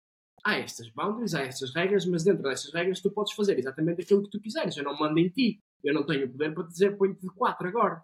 Que é uma estupidez do caralho. Ah, põe-te de 4 só porque eu entrei mais, um ano mais cedo que tu para a universidade e sou um burro do caralho e não sou bom nas cadeiras e estou aqui só para me sentir bem. Ah pá, vai para o caralho que te foda, é isso que te, te apetece dizer.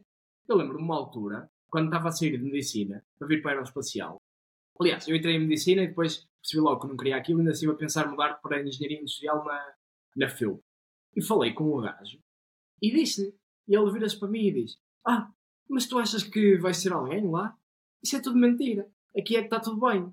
E eu apeteci-me dizer, grande filha da puta, meu, quem és tu para dizer isso, man? Há engenheiros a, ser milionários e estás-me a dizer que não há? Mas quem és tu para me dizer isto? Quer dizer, tu és, és praxante, supostamente estás aqui a ensinar-me sobre a vida com mais 4 ou 5 anos que eu e estás-me a tirar esse moralismo de merda à cara? Quer dizer, foda-se, meu, mas quem és tu? Quem és tu para me dizer isto? Depois, uma cena engraçada, quando eu saí da aeroespacial, uma altura passei lá, o gajo ainda estava a praxar. Já devia estar no sexto ano de medicina. Eu acabei aeroespacial, gajo ainda estava a praxar. Eu disse tipo, olha, puta de futuro que tu tens aqui, meu. Do caralho, deixa-me que te diga. Uma altura estava a falar com o gajo e ele disse que foi uma cena de praxe, uma cena da tuna, onde havia finos grátis. Francisco, havia finos grátis, eles não pagavam nada. E o gajo fodeu 40 euros em finos, meu. Fora do recinto e essas merdas todas. Quem? Imagina, esse gajo. Esse gajo? Yeah, esse gajo. Man, é deprimente, deprimente, estás a ver? E eu fico tipo, caralho, meu, e é essas pessoas que muitas vezes estão aqui a controlar a sociedade. E nessa cena da escola, acho que é uma coisa que faz muitas pessoas sentirem-se uma merda, que é malta que, opá, não tem capacidade para ser aluno de 19 ou 20, mas há um puxa da sociedade e dos pais que é aquele foco, e se calhar a malta gosta de outras coisas, mas ninguém os deixa ser outras pessoas. Estás a ver? E é isso que te faz sentir uma merda, é quando tu não consegues ser aquilo que tu queres exatamente ser. Olha, eu sinto que posso dar um exemplo bem da prática, é de género. Eu vou sempre ao café com as amigas da minha avó. E no outro dia estive lá com a Maria. E tivemos a falar com a Manela, que é uma, que é uma amiga da minha avó, que é de Caminha, mas está em Coimbra. E ela tem dois netos, que é o, é o Zé Rui e o Miguel. E o Zé Rui, no Paredes, olha, olha a coincidência, eu estava a entrar no Paredes, estava tipo a ir à casa de banho. Não, a Maria foi à casa de banho, eu já não me lembro se era tu e o Diogo também tinham ido à casa de banho. Vem a Maria e vem um puto e diz assim: Man, eu conheço, tu és de caminha. E eu, yeah. E o gajo, eu conheço, e eu assim, olha, desculpa, tipo, eu não te conheço, que idade tens? E ele, tenho 18. E eu, ah, então é normal, tu já me viste adulto, tu conheces-me. Tipo, eu se calhar já te vi criança, mas não te conheço, é normal. E o gajo, aí tu não és bem amigo do Giz, tu não andaste no Giz? E eu, andei tipo um mês, que foi nas explicações, mas depois não aguentei que o gajo era um grande cabrão. E tipo, e saí, eu tinha uma personalidade, eu adoro a personalidade, tinha aos 18 anos. Tipo, saí porque o gajo era mesmo um cabrão. E do nada, tipo, ele vira-se e diz: Ah, mas és amigo dele. E eu: Não, não, eu testo. E o gajo: Então estou-te a confundir. De certeza que era com o Major, que a gente me confunde com o Major, okay. que é um amigo meu. E ele assim: Então estou-te a confundir. E eu: Não há problema, podemos conhecer-nos na mesma. Tipo, sou o Francisco, tipo, não nos conhecemos. E do nada vem um amigo dele, olha para mim, tipo, está a falar, tipo, boa na, boa boa, simpático. E eu assim: Tu és Zé Rui. Porque eu, lá está, eu conheci quando era miúdo, estás a ver? Só que ele estava habituado a estar num café e ele ir brincar com os miúdos. Eu estava habituado a vê-lo, mas ele não me ver a mim. E eu disse: Tu és, tu és Zé Rui, tu és neto da Manela. Ouve. Ele vira-se e diz: Tu és neto da Gina. E ele reconheceu-me e fica tipo assim, que ele estava tipo. Ele devia estar bêbado ou qualquer coisa. Imagina, fica assim e diz: Bem, deixa-me recompor que depois as minhas avós, tipo, a minha avó e a tua avó, as nossas avós vão falar uma com a outra.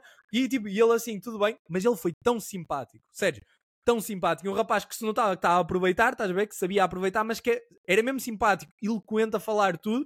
E ele assim, então tudo bem? E ele assim, olha, já vou dizer à minha avó que estive aqui contigo, porque eu ainda lhe disse que, se... eu estava no café com elas e ainda disse à minha avó, e ele assim, ainda disse à minha avó e à tua que um dia ainda tinha que encontrar no paredes, e encontramos-nos por acaso. E eu, olha, agradeço ao teu amigo aleatório que yeah. me confundiu. Então imagina, nós estávamos assim a falar e ele foi mesmo bem simpático. E eu disse à minha avó isso, e no outro dia estava com o Manela a falar, e do nada foi bué bonito, tipo, a Manela vira-se e diz assim: Sabes que eu às vezes falo com a tua avó, estavam tipo boé pessoas que eu adoro lá. E tipo, e por acaso só estava tipo no café as pessoas que eu adoro, as amigas dela que eu curto boé, e faltava a Isabel, que era uma, é uma amiga dela espetacular também. E do nada a Manela diz: Sabes que eu, às vezes eu, eu e a tua avó falamos tipo que o Zé Rui é bem parecido contigo, porque elas comparam por eu ser mais velho, estás a ver? Sim, sim. E depois começa a minha avó a falar: é que ele vem aqui à Manela, dá-lhe beijinhos, diz que a adora, tipo, agarra nela, protege, tipo, e ela está a falar disto. E começam-me a cair as lágrimas aos olhos, estás a ver? Tipo, começa-me começa a cair tudo. E tipo, e elas olham para mim, Jane, o que é que se passa? E eu assim, eu fico tão feliz porque tipo, eu acredito que existem tantas poucas pessoas com essa idade, com 18 anos, com maturidade de te adorarem, Manela. E eu assim, e, ela, tipo, costuma falar porque o Zé Rui é um aluno genial, é um, é, tipo, também é aluno, 19, 20, estás a ver? E tipo, foi para a arte e desenha muito bem, e tipo, e eles estavam a falar só disso. E a minha questão foi: como é que é o Zé Rui como pessoa, Manela? E eu assim, porque do que eu percebi, ele é uma pessoa espetacular, ele é um miúdo espetacular, ele é um miúdo. E ela assim, não, ele é um miúdo de ouro, é, é mesmo um neto espetacular. E eu assim, oh Manela, mas isso não é muito mais importante do que ele ser inteligente?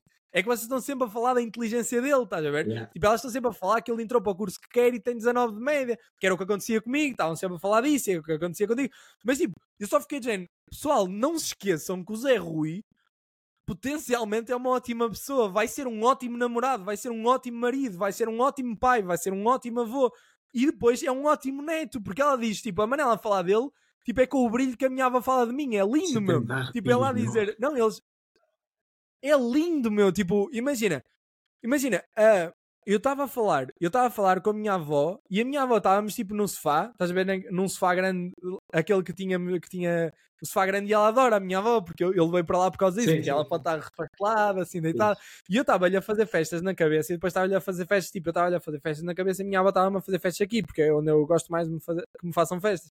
E tipo, estávamos a fazer assim festas e ela vira-se e diz assim: Sabes que eu vi o Zé Rui e o Zé Rui perguntou por ti. E eu assim, e eu comecei assim: Vó, o Zé Rui deve ser uma pessoa espetacular. E ele começa a dizer, e a minha avó diz: Ele é um menino tão querido, ele lembra-me tanto de ti. Eu tenho, eu fico mesmo feliz que a Manela tenha como neto. E eu, opa, começa-me outra vez a vir tudo. Porque tipo, dos meus. Eu eu estava a falar com a Maria, eu estava a perguntar tipo, qual é a minha maior qualidade para mim próprio, estás a ver? E eu nunca tinha respondido isso. Eu estava a falar com a Maria e, e eu estava a dizer, Maria, qual é a tua maior qualidade? Tipo, o que é que tu achas que é a tua maior qualidade? Não aquilo que os outros acham, mas tipo, a tua maior qualidade. E tipo, e do nada, quando ela me pergunta isto, eu fico dizendo, qual é a minha maior qualidade? Porque eu sei que as minhas maiores qualidades as pessoas metem num patamar sem saberem porquê. As pessoas metem-me num patamar só por ser inteligente, por ter garra, mas essas não são as minhas maiores qualidades. E eu pensei, a minha maior qualidade é o amor que eu tenho pela minha avó. A minha maior qualidade, a uni- o único momento na minha vida que eu sei que sou 100% puro até hoje, que um dia posso ser isto por outras pessoas, não é? Mas a pessoa que eu mais sinto, pelo menos que sou 100% puro, é com a minha avó. Ou seja, é, é a minha maior qualidade, porque é o ponto onde eu estou a ser mais genuíno. Tipo, é ali, tipo, onde eu estou, tipo, é ali que eu penso, eu sou uma grande besta. Mas eu para esta pessoa, eu sou tipo, eu para mim sou a melhor versão de mim próprio, porque não há pessoa a quem eu dê mais amor, não há pessoa a quem eu, a quem eu amo mais incondicionalmente. E eu fico dizendo, ok, tipo, esta é a minha maior qualidade. É quando eu sei que sou o melhor ser que posso ser. Isso é uma coisa que me põe muito a pensar eh, na perspectiva que eu tenho com os meus sobrinhos e que um dia vou ter com os meus filhos. E eh, no que quero que eles sejam, porque pá, eu não, não quero. Eu não quero isso, estás a ver? Eu não quero ser a pessoa que obriga a outra pessoa a ter sucesso só porque sim. Eu acho que isso é, É. tudo o que está de mal na sociedade, man. Acho que tu- tudo começa mal só porque tu, logo a partir dos 18 anos, estás obrigado a tirar 100% de tudo. E se não, É. se não o fazes, falhas. E se não o fazes, és uma merda. E eu acho que é isso que te faz sentir uma merda. Voltando ao tema inicial do episódio, foda-se, que anda volta, man. Mas acho que a minha é uma merda que sempre me fez sentir bué da mal. Porque sempre foi super fácil estar na escola e sempre foi o que foi mais valorizado em mim. É tipo, és uma máquina, és o melhor. É, é tipo no, no, no quinto ano, sexto ano, toda a gente, ia, tu nem sequer gostas de estar de férias, pois não? E por acaso eu não gostava. Mas era porque era uma seca do caralho. Não era porque adorava a escola, era só porque era uma seca estar de férias. E pá, pelo menos devia estar a aprender alguma coisa ou fazer alguma coisa de jeito. E, eh, e fica sempre com isso, estás a ver? E, e se não chegas lá, se não chegas ao 100, então já não estás com a sensação de achievement. E estamos é constantemente a crescer todas as pessoas assim. E toda a gente está a crescer, se não chegas ao 100 és uma merda. Pá, claro que depois, se durante a tua vida tu não consegues chegar ao 100, te sentes uma grande merda. É óbvio que toda a gente se vai sentir assim. E isto está tão errado. Tão errado, porque tens de fazer desporto, tens de comer bem, tens de tratar as outras pessoas bem, tens de dar amor, tens de tipo, chegar à beira das pessoas e sorrir, caralho. E sorrir e dizer, fogo, é boa fixe, está um dia bonito, meu, está a chover. A maior parte das pessoas chega lá fora e diz, está a chover, eu chego lá fora e diz, olha, está a chover, se foda, ainda dá para andar de moto, está bom, está tudo ótimo. Está a dar uma fotografia bonita. Vou fazer o quê? Reclamar? Para quê? Eu gosto de chuva por causa disso, porque quando, quando toda a gente reclamava, eu pensava, deixa-me lá aproveitar e meter-me debaixo da chuva e não era assim Yeah. tão mal. Yeah, isto também era assim, eu não, eu não Eu estava comecei a lá, gostar. eu no nono ano, ia tipo de calções e t-shirt para a escola e punha-me lá a chuva e ficava tipo, isto é bué da bom. Também eu, é também eu, era bué da bom. Ainda hoje, quando toda a gente se está a brigar, tipo, há Yeah. uma cena que, que me aconteceu da vezes em caminho, que é pessoas passarem por mim e dizer, man, não estava a chover? E tipo, porque está toda a gente no terreiro, toda a gente abrigada, e eu a passar no meio do terreiro, olhar para o céu e a levar com as pingas no- na, na cara e a pensar. E eu, eu nem pensei nada, e depois penso, se o telemóvel se estragar que se foda, tipo, eu compro um novo. Yeah. E naquele momento está a ser tão valioso que eu penso, gente, aí era guardar isto. Então, tipo, Yeah. eu estou a passar com boa da calma e chego a casa toda ensopada, a minha avó fica dizendo, ai, estás toda ensopada e a minha mãe, não te sabias abrigar. E tipo, e, e tanto que uma vez, e, e eu lembro-me de dizer isto à minha avó e à minha mãe que elas partiram a rir, eu estava tão tranquilo que há um gajo que passa, tipo, por mim, no outro lado da rua, a correr, tipo, ele para, olha para o céu, olha para mim e diz assim, desse lado não está a chover?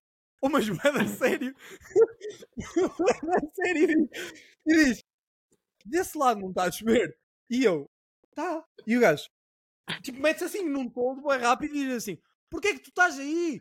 E eu assim, não me importa, eu até gosto, tipo, mas eu vou dar tranquilo e vou até ao toldo, a chover, tipo, fora do toldo, e estou a falar com ele, e eu lembro de ter as pingas a escorrer-me pela cara, e ele estar bué bem, e o gajo estar assim, man, como é que tu estás a fazer isso? E eu assim, isto é bué bom, já experimentaste? E o gajo, não, e eu, na cá.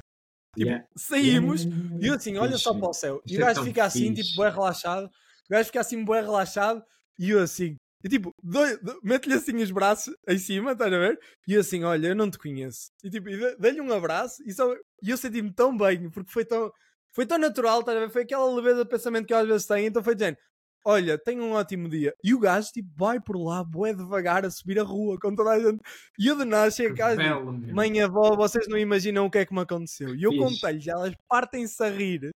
E do nada viram-se e dizem assim. E tipo, e o gajo depois só andou bem normal. E eu, yeah. Tipo, porque eu acho que ele recebeu tanta tranquilidade, estás a ver? Que ele pensou, Yeah. por que não? Que é o Isso- stress aqui. isso, tu tipo- entras em stress. Yeah. está a chover, foda-se, agora? Du- Yeah. Duas coisas. Duas coisas. Um, perspectiva e o sítio onde estás. Eu, eu vou, vou, vou nadar e depois sempre vou nadar vou para a zona de banhos quentes, tipo de jacuzzi e o caraças. E aquilo tem aquelas cascatas. E eu gosto de bué, tipo, acabo de nadar, sinto-me bué da bem e meto-me lá, tipo, na cascata assim, estás a ver? Tipo, tipo Cristo. Yeah. Mas assim, cabeça para cima mesmo, tipo... Ah, sou tão bom. Literalmente, man. literalmente, eu tipo, estou lá assim e estou a pensar, foda-se, sou mesmo bom, caralho. Sou mesmo bom. E, e as pessoas esquecem-se disso, estás a ver? Vão para lá e curtem, e depois começa a chover um bocadinho e não curtem. Que é muito menos, apanhas muito menos água, mas não curtes. Portanto, é só, é só o sítio onde tu estás. E depois, é uma cena de, da importância de, do valor que tu dás às coisas. Por exemplo, eu neste momento só não gosto de apanhar chuva porque fico despenteado. E sei que vou passar tipo, uma imagem um bocado diferente em reuniões e essas coisas todas. Porque se não fosse isso, eu ficava tipo, pá, é boa. Eu, eu agora uso guarda-chuva para não molhar o fato. Yeah. Porque se vou ter com um cliente é, é chato, estás a ver? Sendo uma Yeah. obra, mas a realidade é que se eu tiver sem Mas fazer nada, tipo hoje, É para os outros, man, é para os outros. Olha, a cena estúpida, tu não apanhas Mas- chuva mas os também é outros, para ti. para ti. é para os outros, mas é Oh, para ti porque tu tens a ambição. Yeah. Tipo, é um bocado. Não, não, e é também para ti porque queres fechar bem aquele negócio, queres, queres que os teus trabalhadores não te vejam todo parido. Tipo, é por causa das tuas ambições, mas sim, é para os outros, é para ti, mas é para os outros. Yeah. Mas a realidade, eu agora tá- estava a pensar que era uma coisa, e eu este episódio estou a falar bem da Maria, portanto no próximo episódio já não posso fazer isto, mas porque estou, eu, não? quando estamos a falar de importante. felicidade, lembra-me disso. Não, não, porque eu estou a brincar, mas tipo, mas estamos a falar de felicidade, lembra-me disso. Ela, ela também me diz uma coisa que eu acho, o que eu acho bem bonito na Maria é que ela aprecia bué coisas bué de vezes bué pequenas. E eu não sabia que ela achava o mesmo de mim. E no outro dia eu estava a comer bem feliz, porque tipo, tu sabes, eu, a maior parte das refeições que eu faço, imagina, 6, 7 refeições ao dia, ah, pequeninas, a maior parte é porque tenho de ter a proteína. Nem gosto assim tanto, portanto eu aprecio muito quando estou a comer uma coisa que eu gosto, eu aprecio muito a comida, eu aprecio muito beber água, que é o único líquido que eu meto no corpo sem ser álcool e agora já não bebo álcool. Ou seja, eu aprecio muito água. Então, tipo, quando estou a beber água, eu, eu sei que aprecio a água. Então a Maria, tipo, boa vezes faz. E a minha mãe e a minha avó também faziam isso, que era elas, tu és bem feliz a beber água? E, eu, yeah. e, tipo, e ela diz-me isto, e ela do nada, tipo, estava a ver a comer ou qualquer coisa, eu vou falar, e ela assim, eu adoro o facto de tu estares feliz, tipo, só por isto comer. E eu penso, gente, oh Maria, tu não tens noção, tipo, porque, porque eu penso muitas vezes, e ela tem noção, mas tipo, é uma expressão que me sai, mas eu penso muitas vezes, tipo, eu não nasci em África, não nasci tipo em 1800, que ainda tinha. Não, eu tenho boa sorte de ir ao supermercado e buscar exatamente a comida que eu quero comer no momento em que eu quero comer e nem é assim tão caro. E tipo, já começa a ser cada vez mais indiferente esse dinheiro, então tu compras tipo um bom bife, comes um bife e ficas dizendo, ah, mas eu até nem sou feliz com o bife, até sou feliz com uma pizza de 2 euros, estás a ver? Sou feliz yeah. com, com água, com a água da torneira bem tipo, bem gostosinha, então, tipo, eu, eu, e depois eu comecei a perceber-me, a Maria começou-me, tipo, a alertar a isso, porque eu nunca me tinha percebido isso, e agora cada vez que eu tenho prazer em fazer uma coisa, eu penso, assim, yeah, isto é mesmo bom. Então, tipo, cada vez que eu bebo água, ou oh, mas desde sempre, eu lembro-me de cada vez que eu bebo água, ficar no final dizendo, ah, e tipo, ir buscar outro copo e estar a aproveitar, e lembro-me, tipo, de aproveitar a beber, e depois eu só bebo até onde quero, é tipo a comida. Tipo, se eu tiver de beber, tipo, só um terço de água, não vou beber um copo feito estúpido só porque sim, então bebo um terço, quando vejo que não está a entrar mais, penso, o meu corpo já não precisa mais deitar água fora, porque estou a tirá-la da torneira, pôs o copo e fico dizendo, ah. Eu, tipo, eu tenho férias bem, em bons momentos do meu dia. Tipo, yeah. eu tenho 15 segundos de férias, tipo, constantemente, tipo, de coisas yeah. que me relaxam e fico dizendo, ah. Tipo, passado um bocado dizendo, ok, bora. E tipo, e vou-me embora, mas tipo, aqueles 15 segundos eu estou dizendo, ah. Mano, só uma cena que, que ia comentar em relação a isso da Maria. Não, não acho que que devas não falar só por causa disso, só pelo equilíbrio. Imagina, se é algo que te traz imensa felicidade, por que não? Porque, repara, tipo, sabes que eu não tenho, não, não tenho nenhuma relação, mas também tenho uma pessoa neste momento com quem me dá imenso prazer falar e me dá imensa calma, estás a ver? E é de género. Só não vale mais porque não há diretamente uma relação, não há nada público, mas é tipo, dá-me imensa felicidade. É Sempre que eu penso nisso, estás a falar e eu estou a pensar em mim, estou a pensar, isso é tão bom.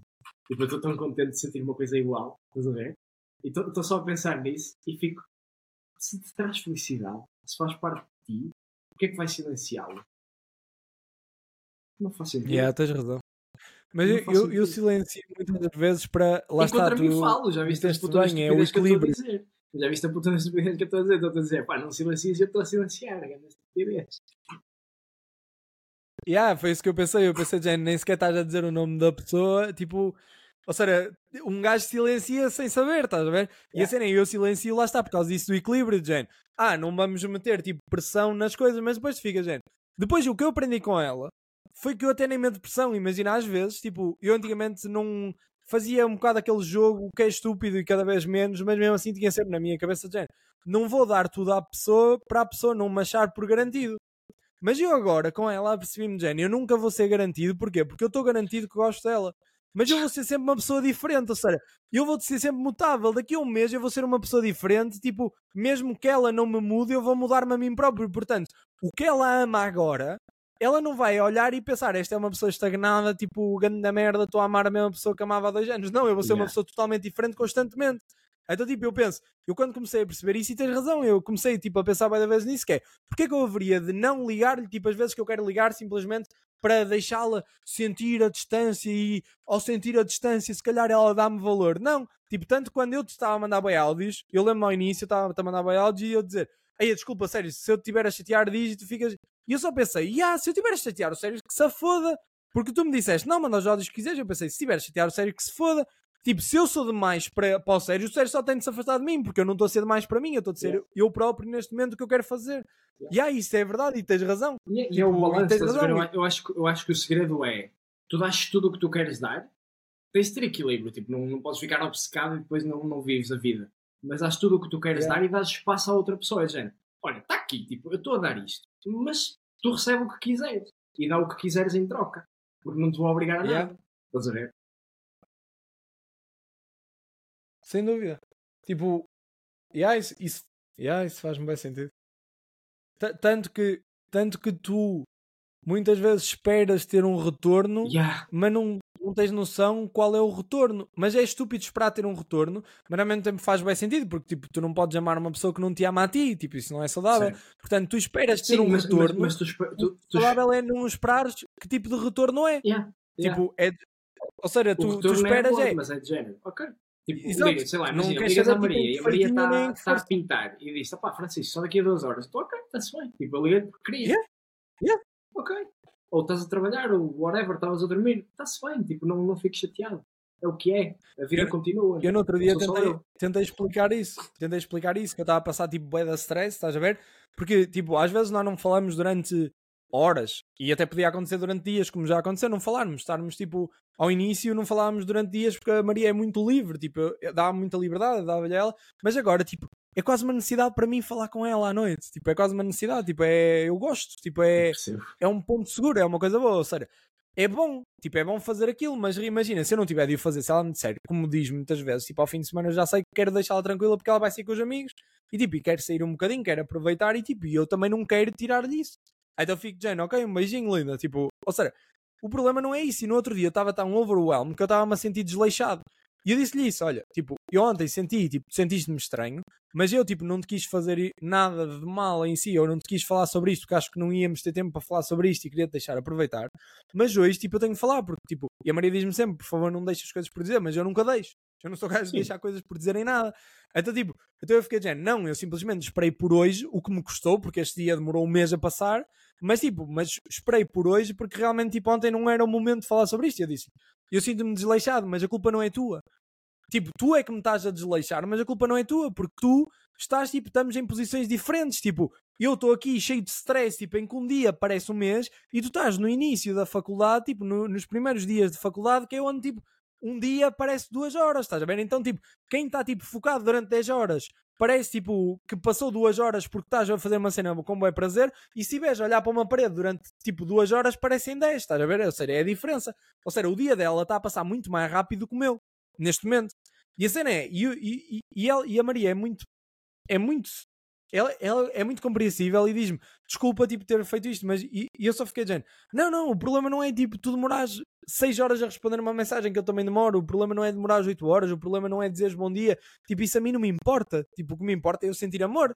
Não é tipo se a pessoa me diz bom dia ou não, não é essa... Não, o que me importa é eu sentir que a pessoa me está a dar esse amor, estás a ver? Yeah. E, tipo, e o que eu sinto quando, quando estava a falar sobre isso, estás a ver? Quando estava a ver isso, é que o que eu sentia necessário era tipo dizer aquilo que estava a sentir, género, não me sinto bem porque isto, isto isto, e estava-lhe a tentar explicar, estás a ver? E ela, e ela desculpa, está- estão a entrar pessoas aqui, e, e ela diz-me, género, boeda tranquila, eu peço-te desculpa, por muito que eu não tenha culpa, eu não te queria fazer sentir assim. E é isso que eu sinto em relação às pessoas, eu às vezes não tenho culpa e fico género, ok, desculpa ter-te feito sentir assim mesmo, mesmo que não tenha feito propósito. E tipo, e o problema não foi dela, tipo, ela não fez nada de mal. Ela só, tá, só não está a responder durante, olha, um- o contrato da casa, enviado. Tipo, o, CPCV. Eh, ela, imagina, ela só não, ela só não me está, ela só não me está a responder, tipo, porque está a aproveitar. Ou seja, ela está no momento exato de poder aproveitar. Yeah. E eu estou no momento exato disso ser horrível para mim. Então, tipo, estás a ver? Tipo, cruzam-se duas coisas que neste momento estão, tipo, não coadunantes. E eu disse-lhe: Olha, eu não quero é sentir este sentimento em relação a ti. Tipo, eu não quero sentir que o desleixo é culpa tua. Porque eu estava a sentir. E, Yeah. tipo, e é estúpido sentir isso. Eu disse-lhe: Olha, eu queria te explicar que é estúpido eu sentir isto. Portanto, aquilo que eu estou a ser em relação a ti, tipo, é estúpido. Mas faz sentido eu estar a sentir isso. Porque estou a associar coisas. Mas eu quero desassociar. Yeah. Portanto, tipo, eu não quero fazer isto. Mas expliquei-lhe, Jane. Eu senti isto em relação a ti e é injusto. Porque eu sei que tu não estás a fazer por mal. Então, tipo, a Maria compreendeu o que eu senti e ficou de género, ok, por muito que eu não tenha feito mal, eu percebo porque é que tu te sentes mal. Então eu senti-me tão compreendido que fiquei de género, ok, tipo, a partir daqui já não me sinto mais mal, porque tipo, aquilo que eu precisava dizer eu disse, aquilo que eu precisava que ela compreender, que ela compreendesse, ela compreendeu, e eu já não preciso dizer mais nada, estás a ver? Eu fiquei de género, ok, não preciso dizer mais nada, tu compreendes aquilo que eu te estou a dizer, certo? E ela, eu compreendo, ok, não há mais discussão, estás a ver? Nem houve discussão, é só de género. Se calhar eu senti-me pior do que. Porque, porque o stress que eu tenho, às vezes, tipo, Man, eu é- senti-me é pior do que muita gente em discussões. Yeah. É, é compreensão. Imagina, há, pessoa- há pessoas que têm discussões, só para acabar, Sim, há sim, pessoas que têm discussões e sentem tipo mal e tipo querem discutir. E eu acho que me senti tipo muito, muito, muito mal por causa do stress, mas nunca quis discutir. e ela nunca quis que eu discutisse nem quis, nem quis discutir. Ou seja, a nossa relação é passada à base disso, que é de queremos discutir, não, então vamos ter de resolver, mesmo que estejamos mal. Então, tipo, somos bem cordiais, simpáticos e, e, tipo, e bons um com o outro. Isso é uma coisa boa boa, porque não há discussão, e mesmo quando há discussão é de género, tu queres o quê? Tipo, tu amas-me, tipo, ou não amas? Vamos resolver? Vamos resolver. Então não vamos discutir, não vamos estar aqui a odiar uma pessoa que nós amamos, é estúpido. Mas a compreensão, seres verdadeiramente compreendido e conseguir ser verdadeiramente honesto, man, é, é tão difícil. Olha, e em merdas pequenas, merdas pequenas. Ontem, um, ehm, viram para fazer um, uma, para ajudar com uma cena da assinatura da e-mail. Eu disse, ok, já vejo, estou, estou a acabar, vou acabar videochamadas. Depois faço isso e estava a gozar e disse, ah, isso custa X. Depois era, ah, então já não uhum. quero. Era cena de brincadeira. Eu disse, ah, pronto, whatever. E, uh, e depois disse, ok, vá, manda lá e eu faço. E depois, não, não, agora não quero, não sei o quê, vou, vou arranjar. E eu fico, pá, mas, pediste-me isto. Eu tirei tempo do meu dia para fazer isto. Entrei numa brincadeira que tu percebeste que era uma brincadeira. E agora estás a dizer que afinal não queres. Tipo, estava a fazer sentir bastante mal. Yeah. Isso é estúpido, eu não gosto que me façam isso. E depois é, sim, ok, yeah. pronto, bora, faz e não sei o quê. E depois quando faço, e ela me liga, e liga-me, e eu fiquei tipo, ok, se ainda precisa de alguma coisa, eu disse, já te ligo, dá-me tipo 20 minutos, só acabar as chamadas e não sei o quê. Depois ligo de volta e só me disse, ah, era só uhum. mesmo para dizer obrigado, não é mais nada. Eu fico dizendo, foda-se. É tão bonito, estás a ver? É tipo, era só isto. Era só tipo, não, não, não preciso mais nada, é só meu obrigado. Fica assim, foda-se. Okay. Foda-se. Tipo, caralho, é tão pequenino, mas é, és compreendido, és aceita, tipo, está lá. E pronto. É, é, bastante grande, não é? É bastante grande isso, não é, não é nada pequeno. Ficou, é pequena a mensagem, ficou, mas ficou. Mas é muito grande. É incrível, é incrível é. As, as merdas pequeninas que ficam. É... Mas pronto. Olha, acho que foi um grande episódio. Vamos. São as pequenas, as pequenas coisas pragmáticas que são bué da grandes, mas são bué pequenas de se fazer e bué fáceis e não custa nada. E não custa nada. Portanto, olha, acabamos. Tu, tu em 12 minutos chegas lá chego, à casa? Chego, chego, Opa, okay. é, melhor, é melhor pedir 10 minutos, mas yeah, Não, não, eu ligo-lhe, eu ligo-lhe. Eu ligo-lhe, inclusive é porque ainda não lhe liguei a dizer que não ia para o Oriente, porque vou-lhe ligar agora, porque decidi só ligar em cima da hora para dizer do género, para explicar, tipo, bem. Olha uma coisa, tu não tens o. Desculpa o barulho. Tu não tens o. Hum, foda-se, não me consigo concentrar com barulho, peraí. Uh, Isto ainda é para o podcast. Recomendação de livro? Ah, tenho. Recomendação de livro? Tenho. O, uh, eu acho que já recomendei, mas recomendo outra vez. O Almanal, o Almanac de Naval Ravikant. Ou sigam o Naval Ravikant no Twitter, ou ouçam o podcast dele. Pá, é incrível, o gajo fala sobre health, uh, fala sobre wealth creation. É um gajo que uhum. foi startup founder e startup investor, depois virou-se para a parte de filosofia e o gajo procura muito felicidade e redução de stress no dia a dia dele, mas é multimilionário e é uma pessoa extremamente calma. É uma pessoa que vai ensinar muito bem a diferença entre o ser wealth e ser rico e que vai ensinar tipo, a aproveitar a vida e estratégias que ele usa para conseguir ser feliz com a família, mesmo mantendo, sendo investidor e todas essas coisas. É muito. Eu, eu hoje acho que é o único episódio tipo facilmente digo. Eu acho, eu acho que ser feliz e a criação de felicidade é tipo só fazes aquilo que tu queres, ou quando não fizeres aquilo que tu queres, pelo menos é com um bom propósito. É com um propósito feliz. Portanto, estás com as pessoas certas na tua vida e fazes a coisa certa. Mesmo que a coisa certa não seja momentaneamente o que tu queres. Eu e, acho que é a única coisa. E malta, permitam-se sentir uma merda. É ok. É normal. Se se sentirem uma merda, Pá, olha, uma coisa que eu percebi, tipo, na quinta-feira à noite, mano, queria chorar, tipo, tava, e, e queria chorar, tipo, estava a sair do escritório e queria chorar. Estava, tipo, overwhelmed, estava a sentir uma merda, a sentir que não estava a conseguir entregar em nada, não estava a conseguir entregar nas leads que tinha de gerar, no, no dinheiro que tenho de coletar, na pessoa que tinha de recortar, estava a sentir-me horrível, horrível. Eu tinha-me chorar, é tipo, foda-se, meu, um gajo abdica de tanto, luta tanto, e depois chega aqui e tipo, puta que pariu, mas não consigo entregar nada nada de bola, estás a ver? Eu tipo, estava a andar de moto, engoli aquilo, depois tive uma chamada, depois a chamada, depois me ouvi música e pensei, não, eu tenho que deixar, deixar ir.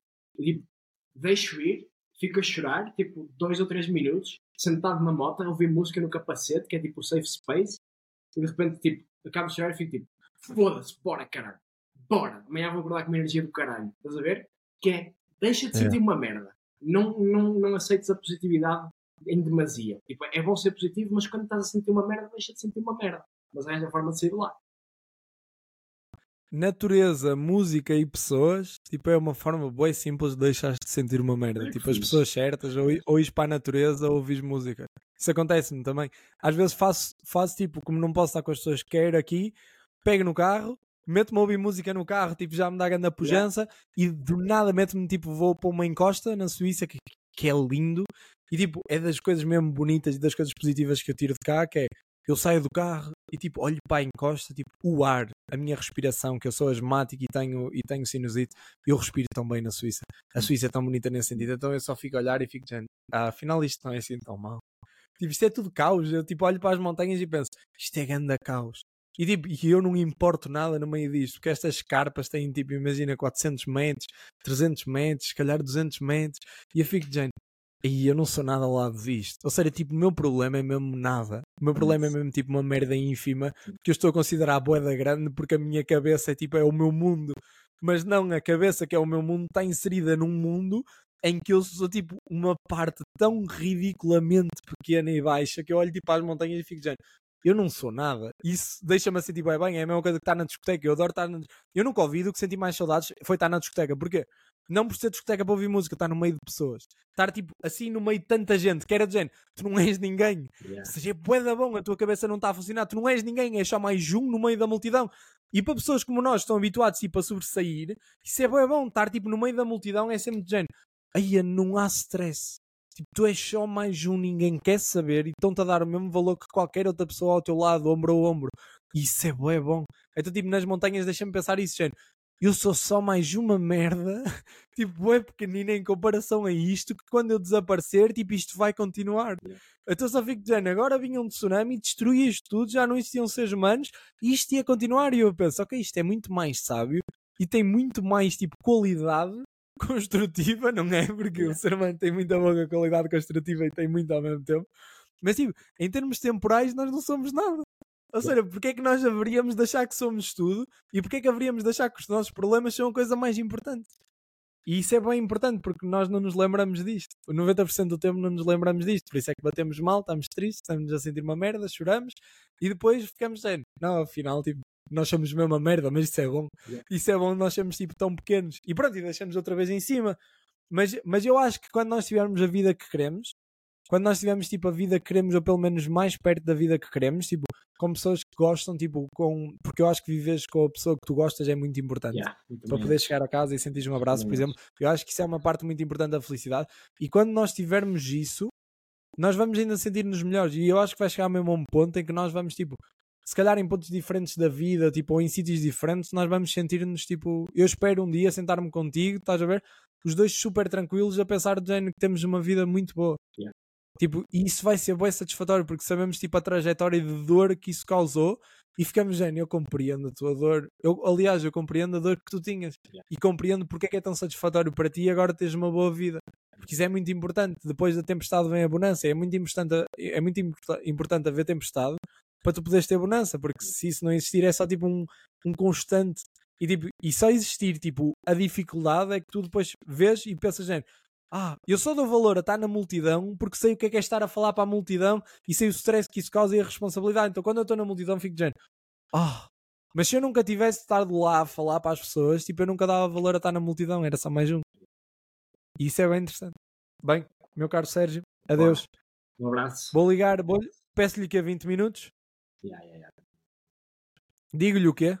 Quer dizer, vou-lhe dizer a verdade. Vou-lhe dizer que estamos só atrasados. Ok, Pois. tivemos uma reunião e atrasamos. Até já. Um abraço.